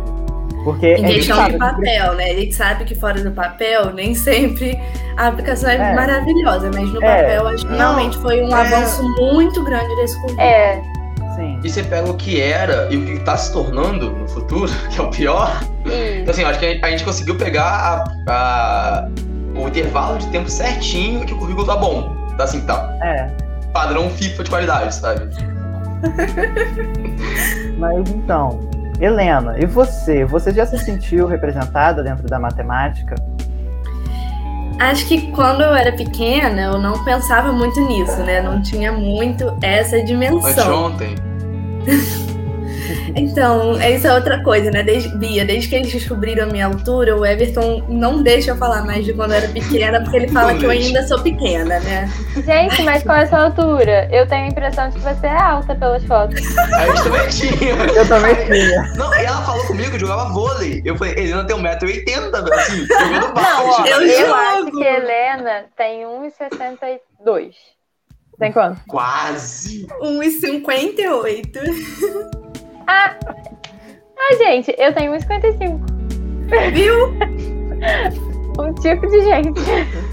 Então, é, se transformar, Bia, não- você não vai aliviar o dela. Só vai associar o bullying a você também. É que a gente vive junto com o Edu, com seus quase 3 metros de altura. Não, porque o. Edu-. O Edu é o tamanho do meu armário com um poste em cima, entendeu? Esse é o problema. Gente, que isso? Cara, o EAD faz coisas, né? Olha só. Qual, ta- qual, qual altura você parece ter olhando a sua foto? Tá do que eu daria a média de você é 1,70, né? 1,70 pra todo mundo dos meninos e pras meninas, assim, 1,60 e pra 1,60. 1,70 também, né? Tipo, ali. E aí, tipo, é muito doido. Depois a gente vai se contar, vai ter umas coisinhas tudo assim. Vai ser muito engraçado. É, quando a gente Mudando- se encontrar vai ser um. Nossa, você é muito pequena. Mudou muito top. Qual que você dá Edu e quando eu era criança. É. Ah, mas o então- Edu falou que tem 1,80. Everton acho Ah, que ele tem falou. 1,72. Caraca, velho, mas foi um centímetro, velho. Eu tenho um 7 Bia tá boa, muito Bia tá boa. Se eu raspar o cabelo, foi um 7,2, tá ligado? Tá melhor do Tá que eles chutaram, né? Eles acharam que eu tinha 1,70 e 1,80, né? Aí a Bia, pelo eu, menos, eu, eu tenho convicção Pois que é. tinha 1,80. Não, e pra Ah, não mim foi um choque. Porque eu achei Não, que o Edu tinha achava- meu tamanho assim, uns 70 abaixo. Aham. E que a Helena tinha um 80 alto, tá ligado? Mais um 80. Quando eu tive que era o contrário, aí meio que foi. O mundo tá caiu. Não, eu ouvi sete diferentes de Helena morrendo.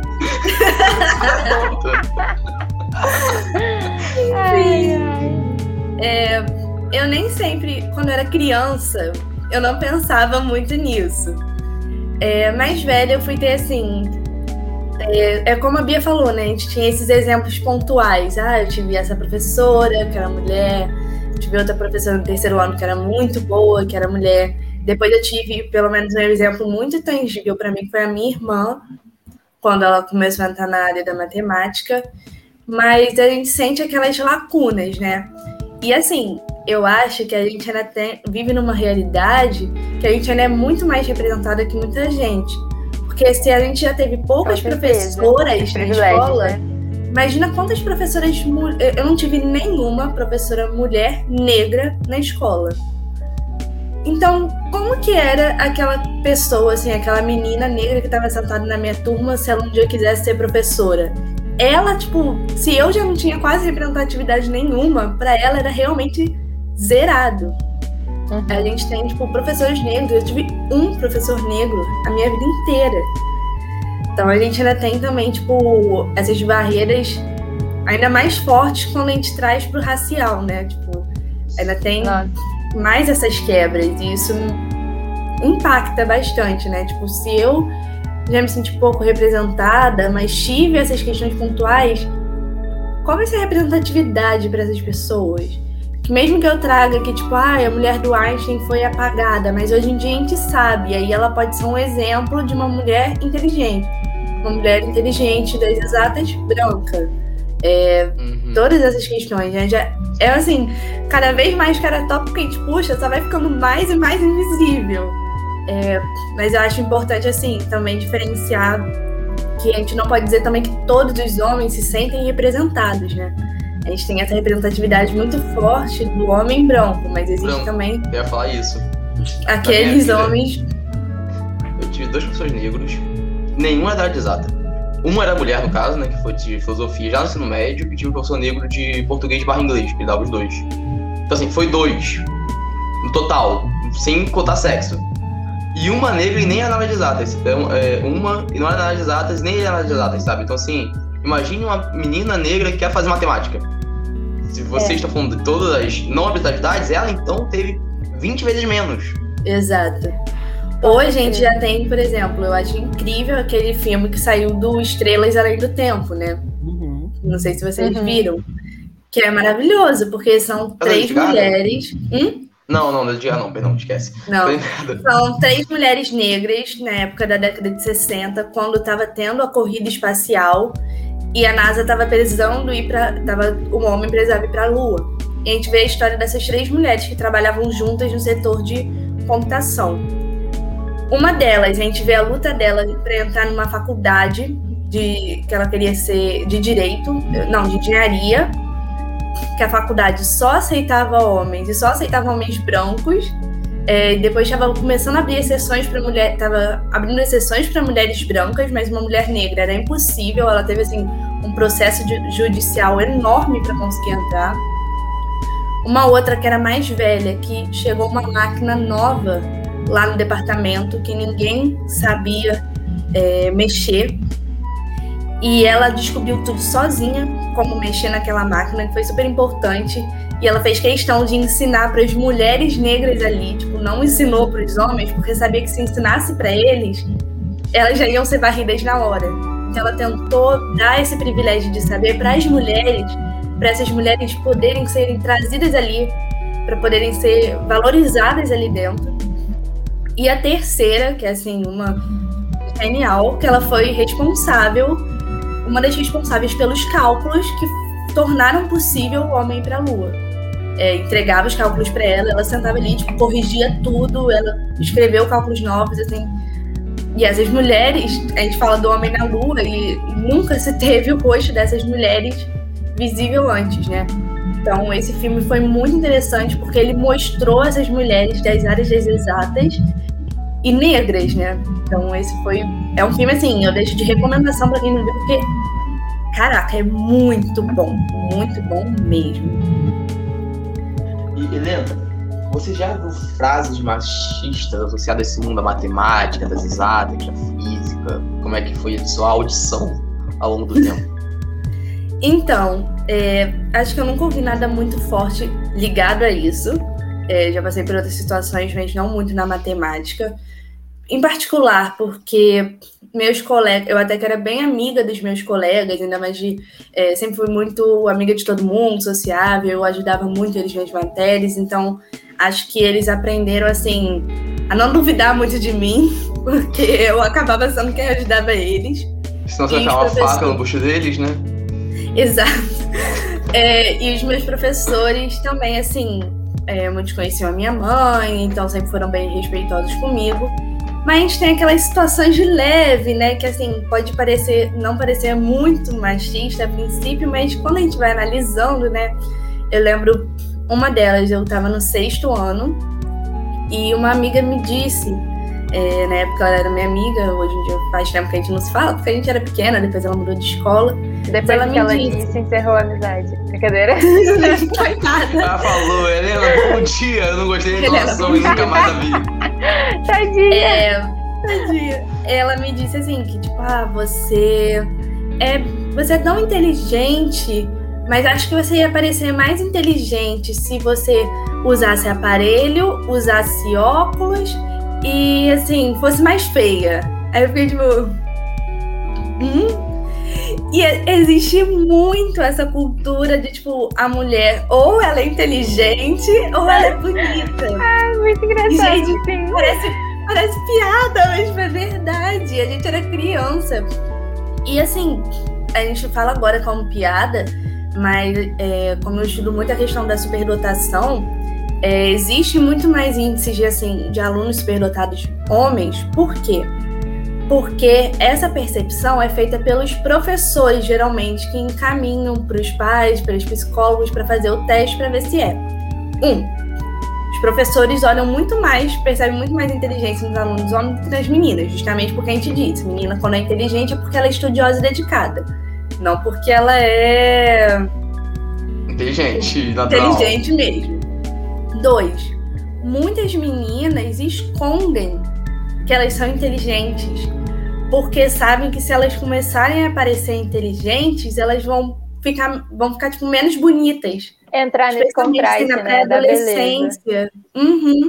Eu conheci, assim, muitas meninas do meu ano, não muito da minha sala, mas eu lembro muito de uma da outra sala, que ela era muito boa em matemática, ela gostava mas ela não participava em aula nenhuma e ficava bem mais na dela, justamente porque ela era considerada uma das meninas mais bonitas da escola. Se ela fosse boa em matemática, um dos dois, um dos dois ela ia perder, ou ela não ia poder ser bonita, ou ela não ia poder ser inteligente, porque tem essa cultura que não dá para ter os dois. A gente percebe isso até nas histórias, tipo, hoje em dia tem muita essa mudança, mas a gente pega assim os livros e filmes de anos 2000 principalmente tem muito esse estereótipo da menina inteligente, esquisitinha, nerdzinha, e da menina bonita, popular, cabeça oca. Tipo, a menina nunca pode ser bonita e popular e inteligente. E a menina nunca pode ser assim, nerdzinha e tal. Ou, por exemplo, usar óculos e não ser inteligente. Ou não usar óculos e ser inteligente. Esses estereótipos, assim, bobos, que já começam a influenciar.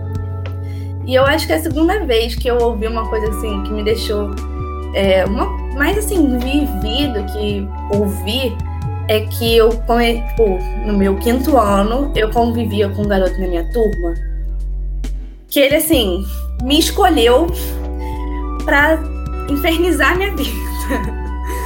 Aquela coisa de criança, assim, ele infernizava a vida de todo mundo, mas ele me escolhia pra, assim, eu ia sentar e puxava né? a cadeira, é, eu ia falar, ele falava por cima, ele tacava as coisas no chão, falava que eu que tinha jogado, eu ia entrar na sala, ele fechava a porta na minha cara, era tipo assim, Meu né? Deus. E a justificativa dele é que para ele eu era muito inteligente e isso era irritante. E eu ficava tipo. Chama inveja. Chama inveja, você fica. Exatamente. Mas assim, eu hoje pensando, a gente. Gente, é. hoje em dia eu já tenho maturidade para não deixar, tipo, caguei, sabe? Deixei pra lá, pelo amor de Deus, eu era criança. Mas isso na época me afetava bastante, de tipo, ah, o que, que tem de errado, sabe? Por que, que eu ser inteligente é uma coisa ruim? Por que, que faz com que ele não goste de mim e ele implique comigo? Por quê, sabe? Isso batia muito pra mim. Eu, tipo, esse último ano eu ficava muito, sabe, angustiada com essas questões. Eu era só uma criança, sabe? Eu tinha que ficar pensando nisso. Aí acho que no geral foi isso, assim, mas graças a Deus não tive situações muito graves. É, na faculdade não tive. É, não sei se pela questão das pessoas já serem mais cabeça abertas ou também por ser EAD, né? A gente também não entra em contato muito com as pessoas para acontecer essa situação. Mas a gente sabe que muitas vezes, tipo, às vezes, numa sala de aula, enquanto os garotos estão preocupados em aprender uma matéria, muitas vezes a gente tem meninas que estão preocupadas em não chamar a atenção de um professor que às vezes elas sentem que estão assediando elas. Então, a gente tem essa questão que é bem complicada. Graças a Deus, a minha realidade foi uma realidade boa. Mas a gente sabe que muitas vezes não são assim. Eu tive muitas colegas na minha própria escola que falaram de casos assim. Sabe, como que você quer que aquela menina aprenda a aula se cada vez que o professor entrava em sala ela ficava tensa, tentava de todo jeito não olhar para ele e só torcia para a hora passar? É meio difícil. É complicado, né? Muito Tipo, difícil. Esse bagulho Eu- de assédio de professor é. Assim. Quando você fica um pouco mais velho, que você começa a ver a vida com olhos de maldade, digamos assim, né? Com essa maldade de coisas, cara, é, é escroto o quanto que acontece ainda, sabe? É um número absurdo. Eu lembro de professor no ensino médio, que tinha essa manhãzinha de ser mais queridão da galera, mais amigão, fala sobre Uhum. cerveja, sexo, tudo abertamente, sabe? E assim, era impressão. E depois, quando tava no terceiro ano, a gente conversou sobre isso, a gente notou. Desde o primeiro ano, ele só dava atenção mesmo, assim, pra dar aquela atenção própria, de chegar perto, ensinar, pras meninas que eram tidas como mais bonitas, sabe? Se fosse rapaz, ou fosse uma menina que não é aquela menina, oh meu Deus, como meus olhos brilham, ele não chegava nem perto, tá ligado? E depois a gente falou, caraca, velho, realmente. é, Uma professora contou isso com a gente, e aí todo mundo atentou e falou, caraca, é verdade, olha como é que ele é escroto, sabe? É, muito doido. Né, mano? É. O que, que você ia e falar? você? Como é que foram suas audições? Não, é-? Eu, eu ia falar que, assim, eu acho que, da mesma forma que a Helena, né, eu nunca ouvi nada diretamente é, pra mim, assim, tão explícito, sabe? Eu, quando a Helena comentou esse negócio da, do estereótipo, né, do- da, da, menina, da pessoa inteligente, até desbloqueei algumas memórias aqui, porque realmente eu não tinha pensado nisso, mas, gente, as pessoas fazem muito isso, é muito engraçado. Principalmente, engraçado, assim, sem sentido, né? Hum, Principalmente as pessoas mais velhas, sabe? Às vezes na escola, né, al- alguém reforça algum estereótipo desse. Mas principalmente os mais velhos, tipo assim, ah, é. Eu não sei, sabe, essa, essa ideia de. Eu, eu me expressei mal com esse negócio de os mais velhos. Eu quis dizer, tipo, que esse, esse estereótipo fixo na cabeça de que a pessoa pra ser inteligente ela tem que ser de um padrão, sabe? Tipo assim, caraca, tá lá, tá de aparelho, usa óculos, realmente, tá igual um nerd e tal. É isso aí, óculos, você é nerd, automaticamente. Não, exa gente, Você não passa seus criança de óculos problema de inteligente. visão. Aquela- Você não pode Tipo, dar óculos né? criança se você não for inteligente. Pô, meu problema é com a vista, sabe? Não veio nada Exatamente, associado não tem nada- justamente com o meu cérebro, óculos não me deixam mais qualquer inteligente. coisa. Se não for usar, É. expandiu e diminuiu a visão, sabe? Não, assim Não, é. funcionou. Imagina, gente. Enfim, mas assim, realmente, é, em relação a isso. Mais uma vez eu tava numa. Sabe essas, essas feiras de, de profissões que, tipo, tem na escola às vezes? E você é, vem uma galera da faculdade, né, e tal. Uma vez eu fui convidada para ir numa feira dessas. Numa escola. Uma escola municipal, assim, de, de um município, né, no Rio mesmo. E aí, é, eu tava numa sala com mais uma professora de matemática. E ela falou pra turma é, que, tipo, ela tava falando, né? Eu tava falando mais da, da engenharia, que na época era o curso que eu fazia, e ela tava falando mais da. Ela tava falando mais da engenharia também, porque ela fez engenharia. Só que depois ela foi dar aula. E, tipo, uma das coisas que ela tava falando pras meninas, e, e pras meninas mesmo, ela falou, tipo, ela tava assim no canto, ela falou assim. É, Meninas, atenção. E, tipo, gente, eu juro, é uma pessoa muito bacana. Ela fez isso na melhor das intenções. Só que, tipo, é o machismo sendo reforçado, sabe? A pessoa nem percebe. Ela falou, ela sentou assim no- na, na cadeira, né? Aí ela olhou assim pra turma e falou assim: Meninas, é um fato. Se vocês quiserem fazer alguma coisa, tipo assim, ah, gosto muito de coisas relacionadas à matemática e tal, não vão para engenharia, façam é, matemática, mas façam, tipo, façam matemática, façam alguma coisa assim, mas licenciatura, que vocês vão poder ter horários mais flexíveis e poder viver a vida de vocês, tipo, fazendo as outras coisas e trabalhando, e dando aula. Gente, ela falou aquilo com é, com realmente Na cabeça dela, sabe? com a criação dela, ela achava que aquilo era um bom conselho, né? Isso, exatamente. Só que, tipo, na minha cabeça eu fiquei pensando, gente, quão problemático é isso? Porque às vezes a menina, ela não quer, tipo, ela gosta, ela não sabe direito o que ela vai fazer. Aí a professora dela, que é provavelmente uma das únicas referências ali pra elas, vai e fala isso, tipo assim, aí a menina, ah, tá, então você é professora. Aí a pessoa realmente não tinha nenhum tipo de, de vocação pra aquilo, sabe? A pessoa não engenheira. coisa. Exatamente, Né? às vezes a menina queria ser engenheira, entendeu? E, e a pessoa. E assim, gente, eu acho que quanto mais assim a gente vai para camadas né, menos é, favorecidas economicamente na sociedade, tipo, mais assim, o que falam nesse sentido de, de conselho barra regra fica na cabeça deles porque, tipo, na escola é o único lugar que eles recebem suas formações. Geralmente a família não tem ninguém que, que, que fez, né, faculdade, que sabe orientar.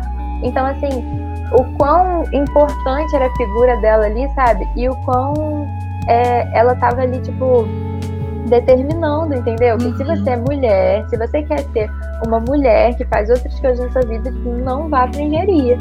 E eu pensando, gente, eu concordo que tem carreiras que são mais flexíveis, tem carreiras que são mais rígidas ali no horário formal de trabalho, mas assim, isso é um fato, né? Óbvio, não tem como discordar, mas tipo assim, a forma como ela falou, sabe? Nem pra tentar, tipo, explicar melhor, falar, ah, mas essa aqui é de tal jeito, essa aqui é de outro jeito. Uhum. Eu lembro que eu achei aquilo assim, gente, foi tipo, Chocante. foi né? bizarro, eu fiquei sem palavras. E, e, assim, eu ali como universitária, né? E ela como uma pessoa formada, como já professora deles, então assim, ela já tinha um contato com eles. Quem era eu perto dela pra falar, para desfalar alguma coisa que ela né? disse, né?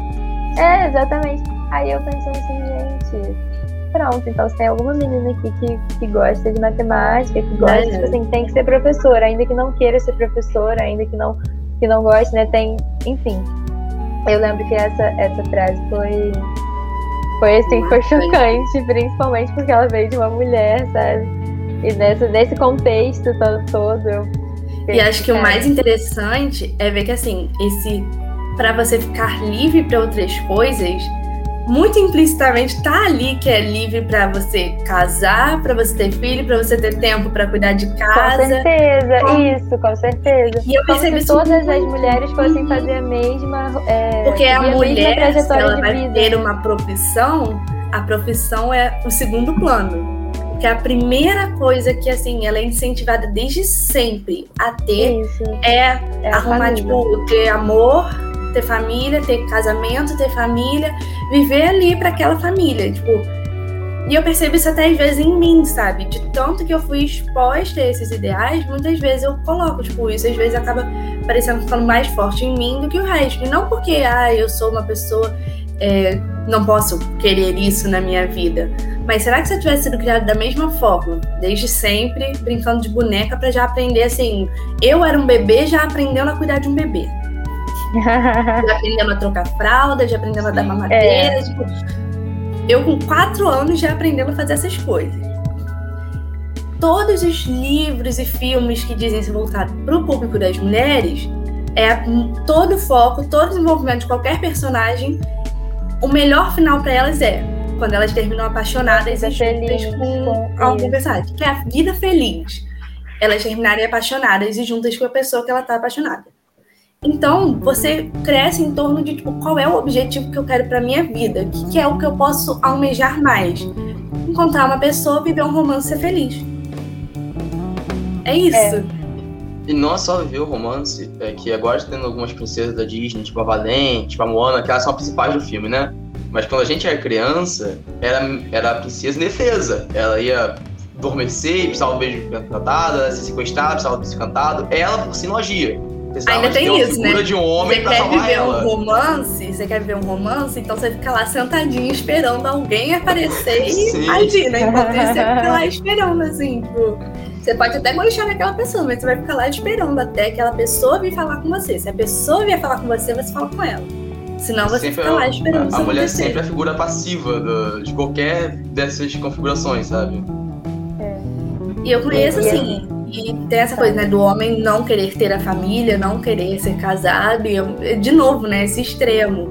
Eu conheço muitas pessoas que são ao contrário, homens que querem muito ter família, sonham muito em ter, tipo, filhos e tal. E mulheres, gente, eu brinco até com a minha irmã, ela fala, ela não consegue se imaginar tendo uma criança. Ela acharia isso um inferno.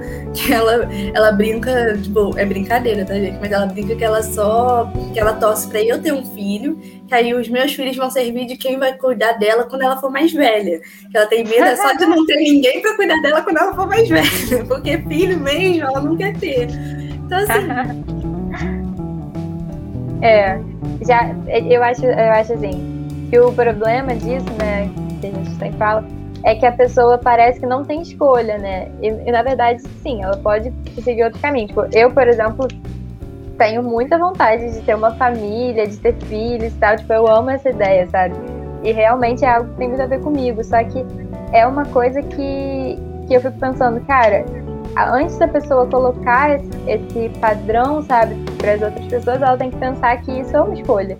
Tipo assim, ela escolheu aquilo, sabe? Ela gosta daquilo, ela sonha com aquilo. Isso é uma coisa pessoal, não uma coisa genérica por causa do, do né, de você ser mulher. Então, assim, uhum. é muito, eu, eu achei que... muito problemático. Uhum. E eu acho que, assim, a gente ainda vive é, quando a gente começa a trazer para outra realidade, né? A nossa realidade é já ter essa imposição do primeiro casamento depois da faculdade.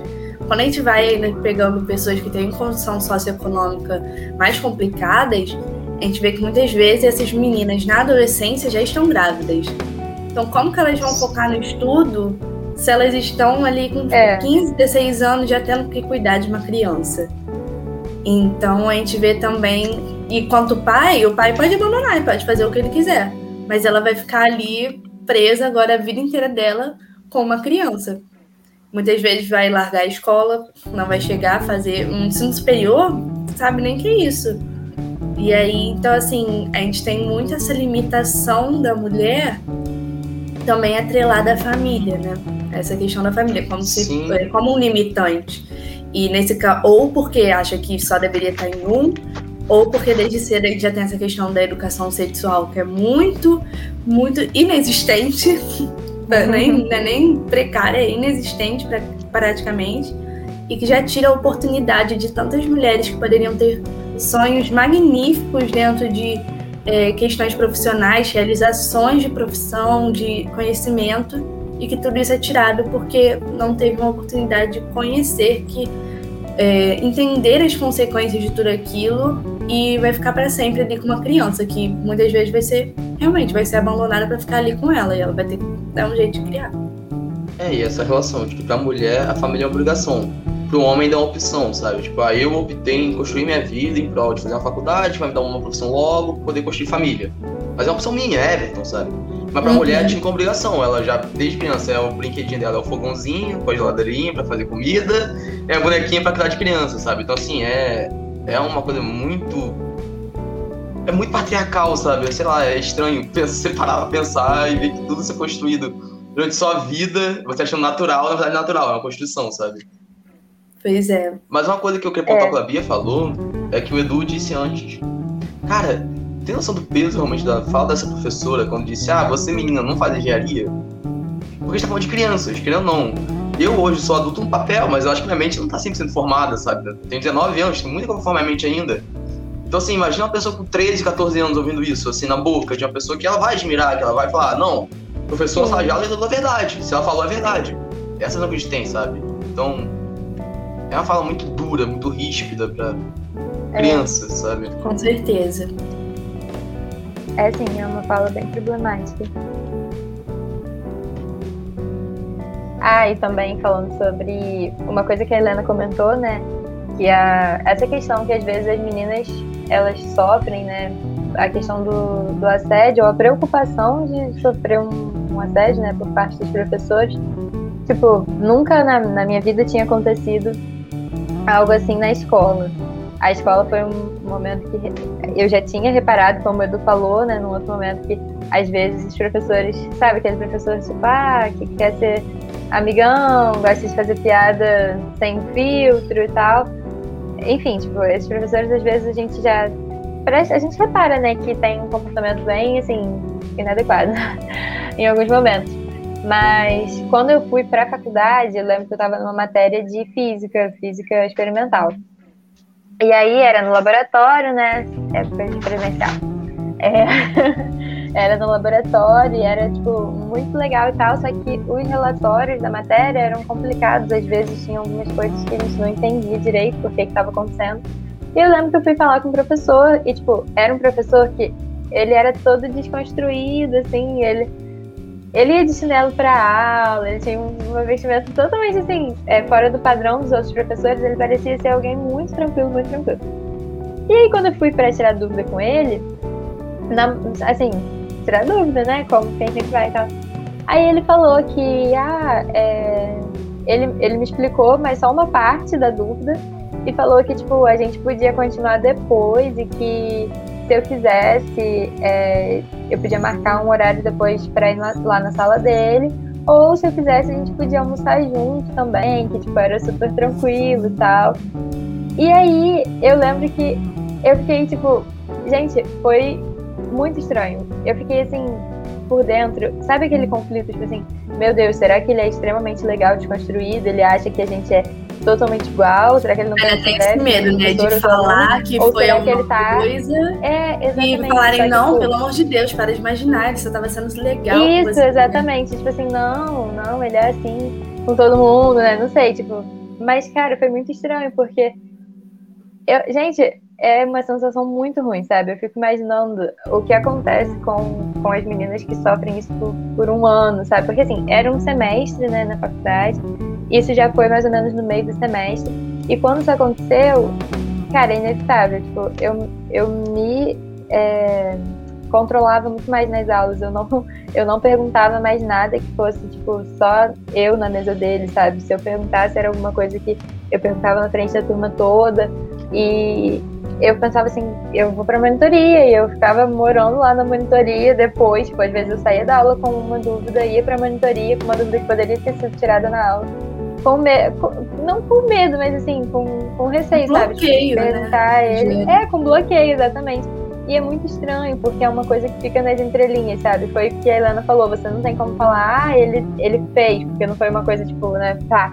Mas foi muito assim, não, tipo, ah, eu tenho o horário do almoço livre, eu tenho o horário de não sei o que, a gente pode ir almoçar juntos e aí a gente conversa. Tipo assim, cara, na hora do almoço vai ficar tirando dúvida de, sei lá, sabe, isso é coisa que grupo de amigos faz. Aí é estranho quando, quando o professor ele não é, respeita né, esses limites entre aluno e professor, as coisas podem ficar é, assim estranhas. E assim, isso foi uma situação é, bem complicada, porque eu acho que se fosse, tipo, eu tinha um amigo na, na minha turma que ele nunca teve esse problema, ele tirava as dúvidas dele na hora e nunca foi convidado para nenhum almoço, sabe? Uhum. Então, uhum. é bem complicado quando, quando a gente pensa assim nesse, nesse sentido, né? Porque eu acho que essa uma grande problemática que acontece com as mulheres na, na área das exatas.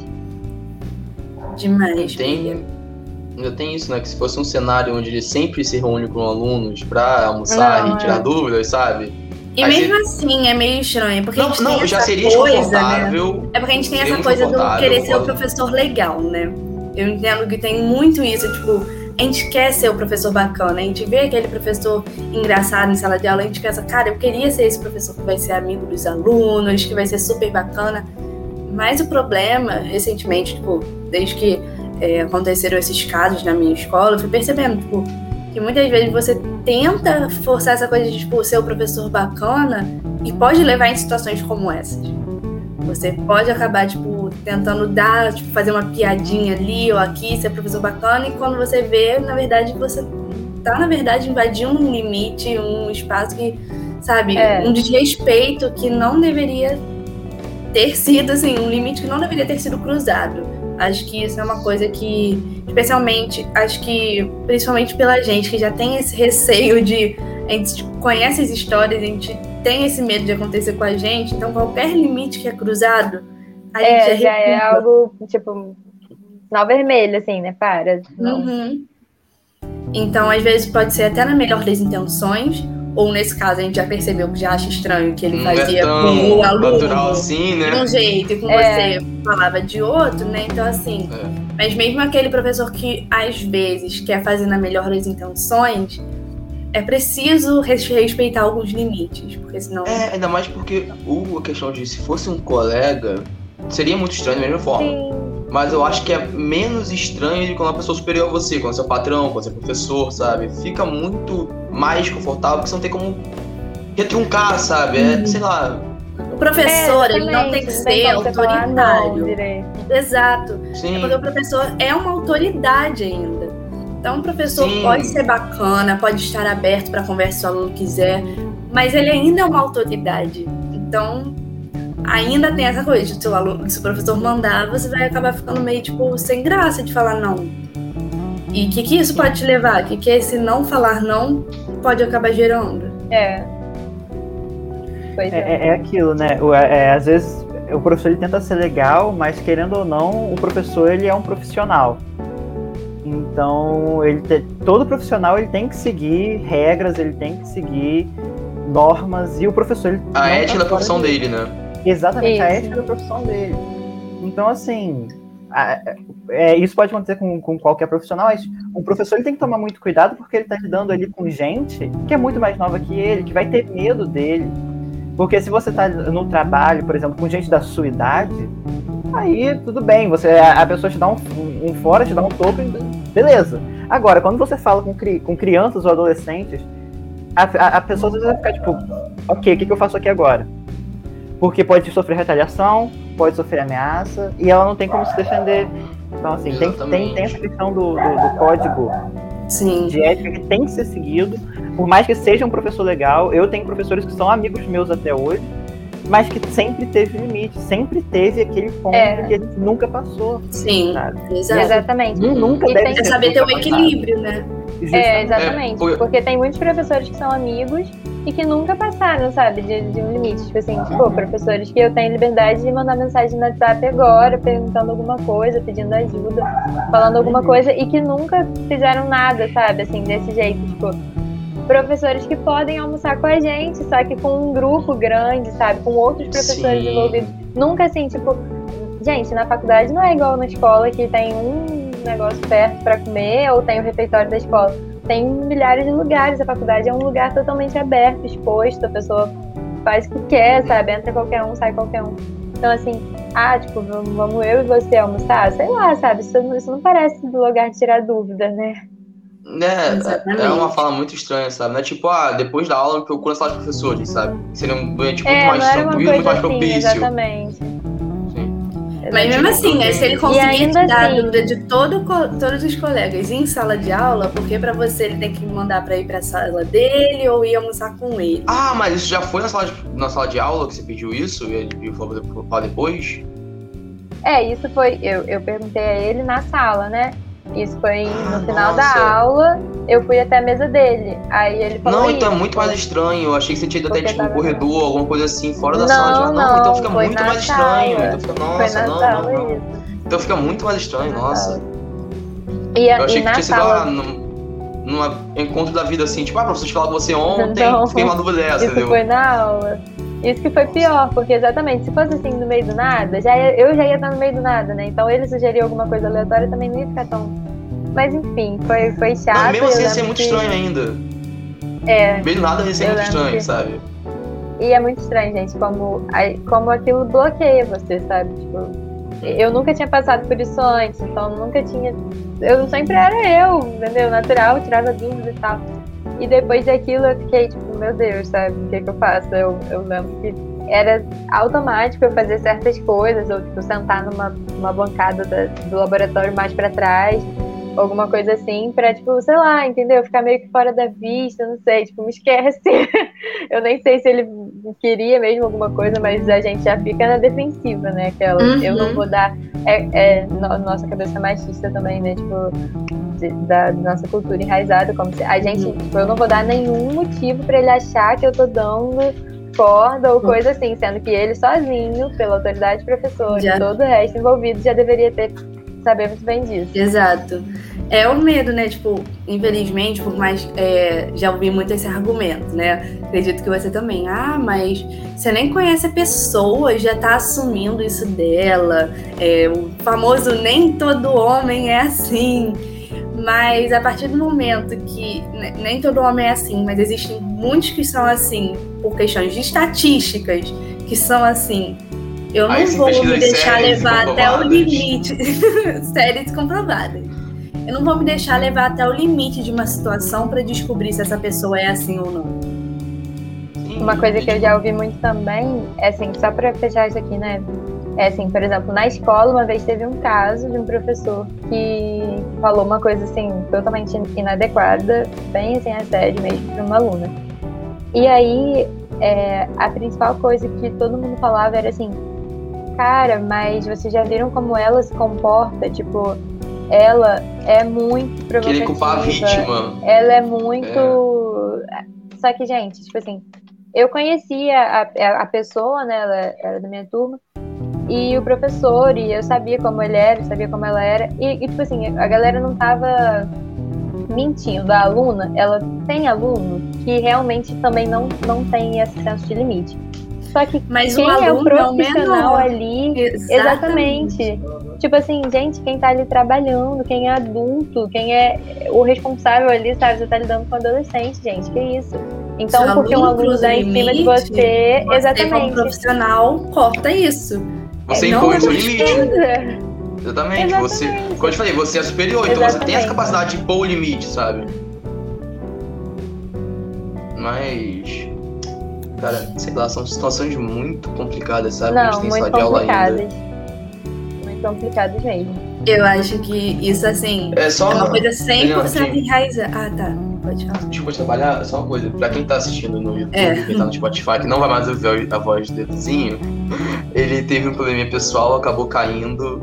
Pelo visto tá tudo bem com ele. Caiu só na internet também, não foi a vida dele, ele não caiu Tanto que se você tá no YouTube deu, acho que deu pra perceber que ele ficou ali uns 5 minutos parados na Travado. mesma posição, Sim. coitado. Sim. Então assim, foi isso que aconteceu. É, infelizmente não temos ele até o final do episódio de hoje. Mas temos ele pros próximos dois. Se Deus quiser, não diz amém. Acho que Também a já gente tá dando- chegando pro final mesmo. É, Sim, já estamos no acho final. é. que antes de é, pedir pro Everton fazer a última pergunta, eu só queria falar nessa coisa do. A gente sempre coloca a culpa na vítima, né? Eu lembro uma coisa que marcou muito até hoje, foi assim, é, quando eu contei pro Everton e pro Edu como que eu é, quebrei meu dedo, eu tava explicando, né, que na escola a gente era proibido Desculpa. a gente tinha o short de educação física e a calça que a gente tinha que usar. A gente era proibida de usar esse short se não fosse na educação física. sim. Era usar na educação também. física e depois troca de volta e bota.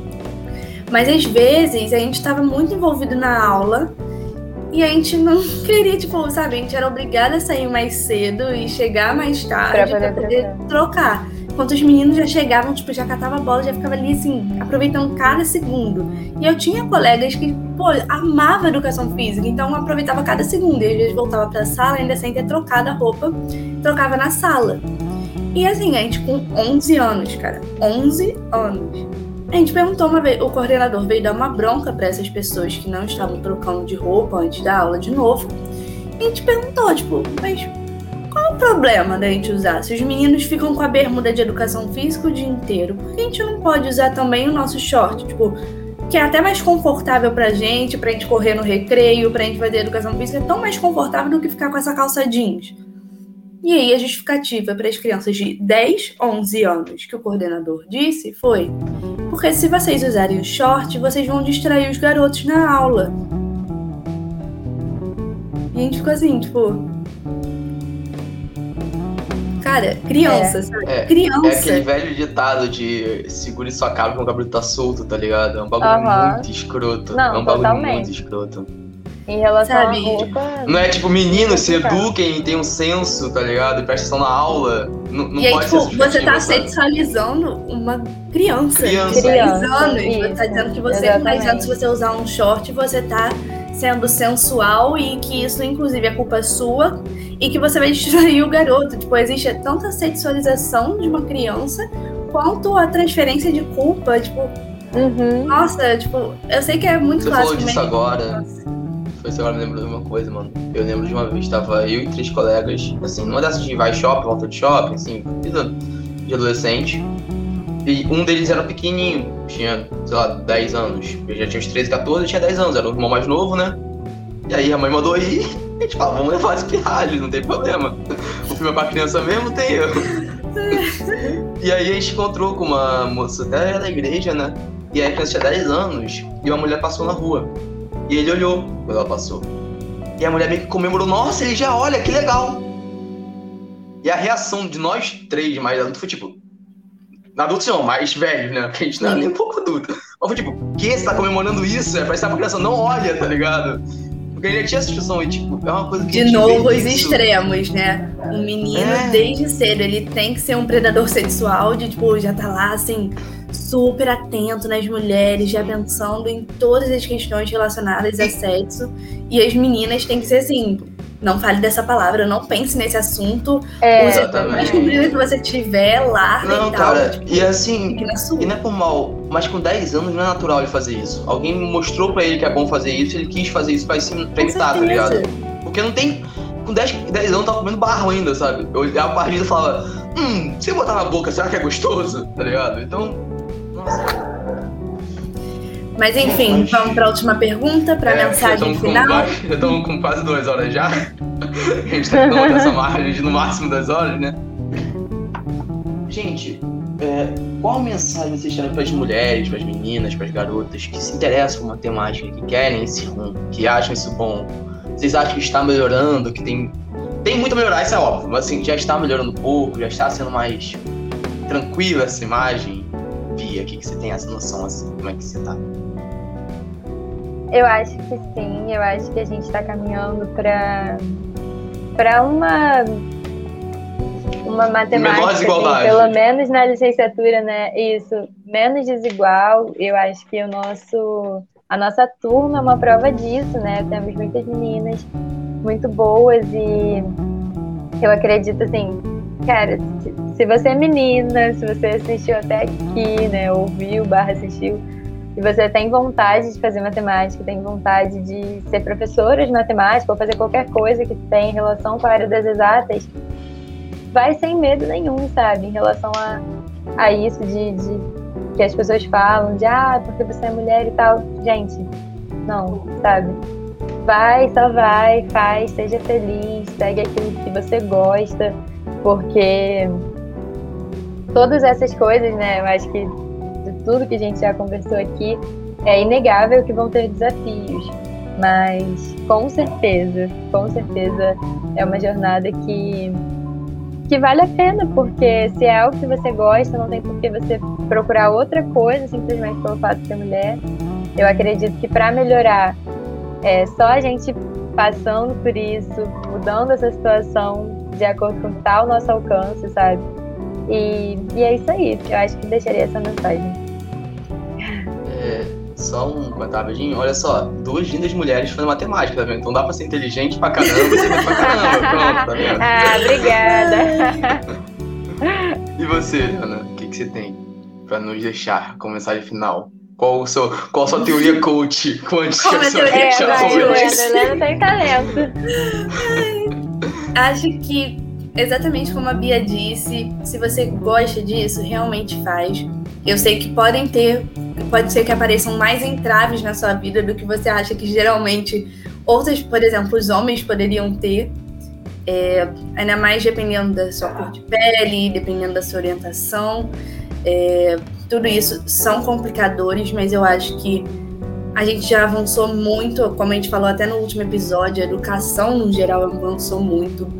Cada vez mais nós estamos abrindo espaço para as minorias, porque isso literalmente não tem nenhuma conexão com o seu potencial.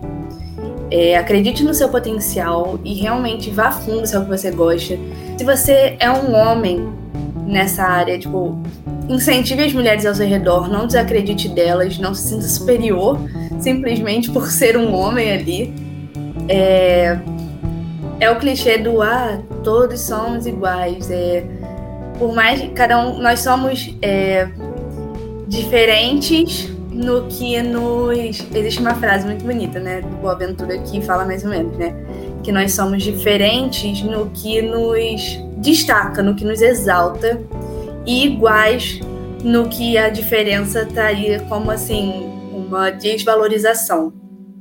Então, nós temos nossas diferenças assim de personalidade, até de sexo e tudo mais, mas em questão de intelecto, isso não influencia em nada. Cada um tem seus interesses, na matemática ou não. Isso é muito individual. É, sejam felizes perseguindo o que vocês querem, dê apoio a quem está ao seu redor que quer também. Vai ser, pode ser que seja difícil, pode ser que você passe por situações muito mais desagradáveis do que a gente colocou aqui. Pode ser que, inclusive, quando você passe nessas situações, ninguém acredite em você. Mas espero que sirva como incentivo, inclusive, tipo, uma das primeiras coisas que a gente ouviu quando a gente entrou na UF foi o grupo de alunos avisando que existia um espaço responsável para receber, para apoiar os alunos em qualquer situação desagradável que tivesse com qualquer professor, inclusive em situações, por exemplo, de assédio. Então, por mais que o sistema ainda seja muito imperfeito, aos poucos a gente vai se unindo e vai encontrando forças um no outro. E pode ser que um dia seja você o exemplo para outras mulheres que também queiram seguir essa área. É, eu vou puxar É. uma coisinha aqui. Desculpa, pode ser Bia. Mas assim, Não, eu ia brincar. Pode falar. todo, é, a Helena falou das diferenças do mais. Todos têm diferenças. Isso é, óbvio, isso é maravilhoso. Porque senão seria muito chato. O mundo seria todo mundo igual, robô, e robô não vale nada, assim. A diversidade humana. Mas é, é meio estranho eu falando isso, né? Como hétero, branco e cis. Mas enfim. Mas a diversidade é linda. É uma coisa que eu, eu amo ver. São pessoas diferentes, vida diferente, coisa diferente, igual foi no primeiro episódio. E todos somos seres humanos, principalmente. Então, isso nos faz igual. Todos somos a mesma espécie. Temos a mesma característica de código biológico. É isso, é a mesma espécie. Exatamente. Então, assim, nossa sociedade é patriarcal, religiosa, é machista, é homofóbica e racista. Sim, isso é um quadro insuportável, principalmente para quem é ferido por isso. Eu não tenho muito lugar de falar porque eu não sou tão ferido por isso, mas é uma coisa muito insuportável. Mas eu acho que já estamos começando a mudar e no futuro eu espero em Deus que seja muito melhor do que é hoje. Eu acho que começamos a girar um pouquinho essa manivela a favor que a gente falou do semestre passado, no negócio falando da manivela, né? Você já um pouquinho a favor, é um caminho muito difícil. A gente vai falar semana que vem, semana que vem não, no episódio que vem, sobre homofobia na matemática. Vamos ter três convidados especialíssimos, também são nossa turma, são pessoas maravilhosas. E também vou ter muitos, é, muitas vivências para compartilhar. Eu quero agradecer muito a Bia pela fala dela hoje, por tudo que ela falou. Pô, foi maravilhoso. Foi Muito um obrigado. prazer enorme te receber aqui Muito, hoje, muito Bia. obrigado. Ai, Grande. gente, que isso. O prazer foi meu. Muito obrigada pelo convite. Nossa, não, se quiser voltar, volte sempre, porta aberta. Exatamente. Acho que foi muito bom.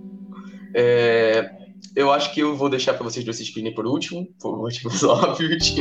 Mas eu acho que foi isso. Acho que a mensagem final é essa é: você é um ser humano, independente de sua posição social, sua condição de. sua cor de pele, sua opção sexual, seu, seu gênero, independente de qualquer coisa disso. Você é um ser humano e você não é nem melhor nem pior que ninguém. Você está na mesma margem de qualquer outro ser humano. Acho que então a gente pode encerrar por aqui. Foi um episódio muito especial, com ainda mais com convidados ilustres, uma convidada ilustre maravilhosa. E acho que é isso, gente. Já ficou aí o gostinho de quero mais do que vai vir no nosso próximo episódio e a gente espera muito que você tenha gostado. Curte aqui o vídeo se você viu, é, compartilhe com seus amigos, independente de que é, em que é, por que programa você ouviu, né? Que aplicativo, que plataforma. E a gente fica por aqui hoje. Valeu, gente. Tchau, Tchau, gente. tchau. Tchau, tchau.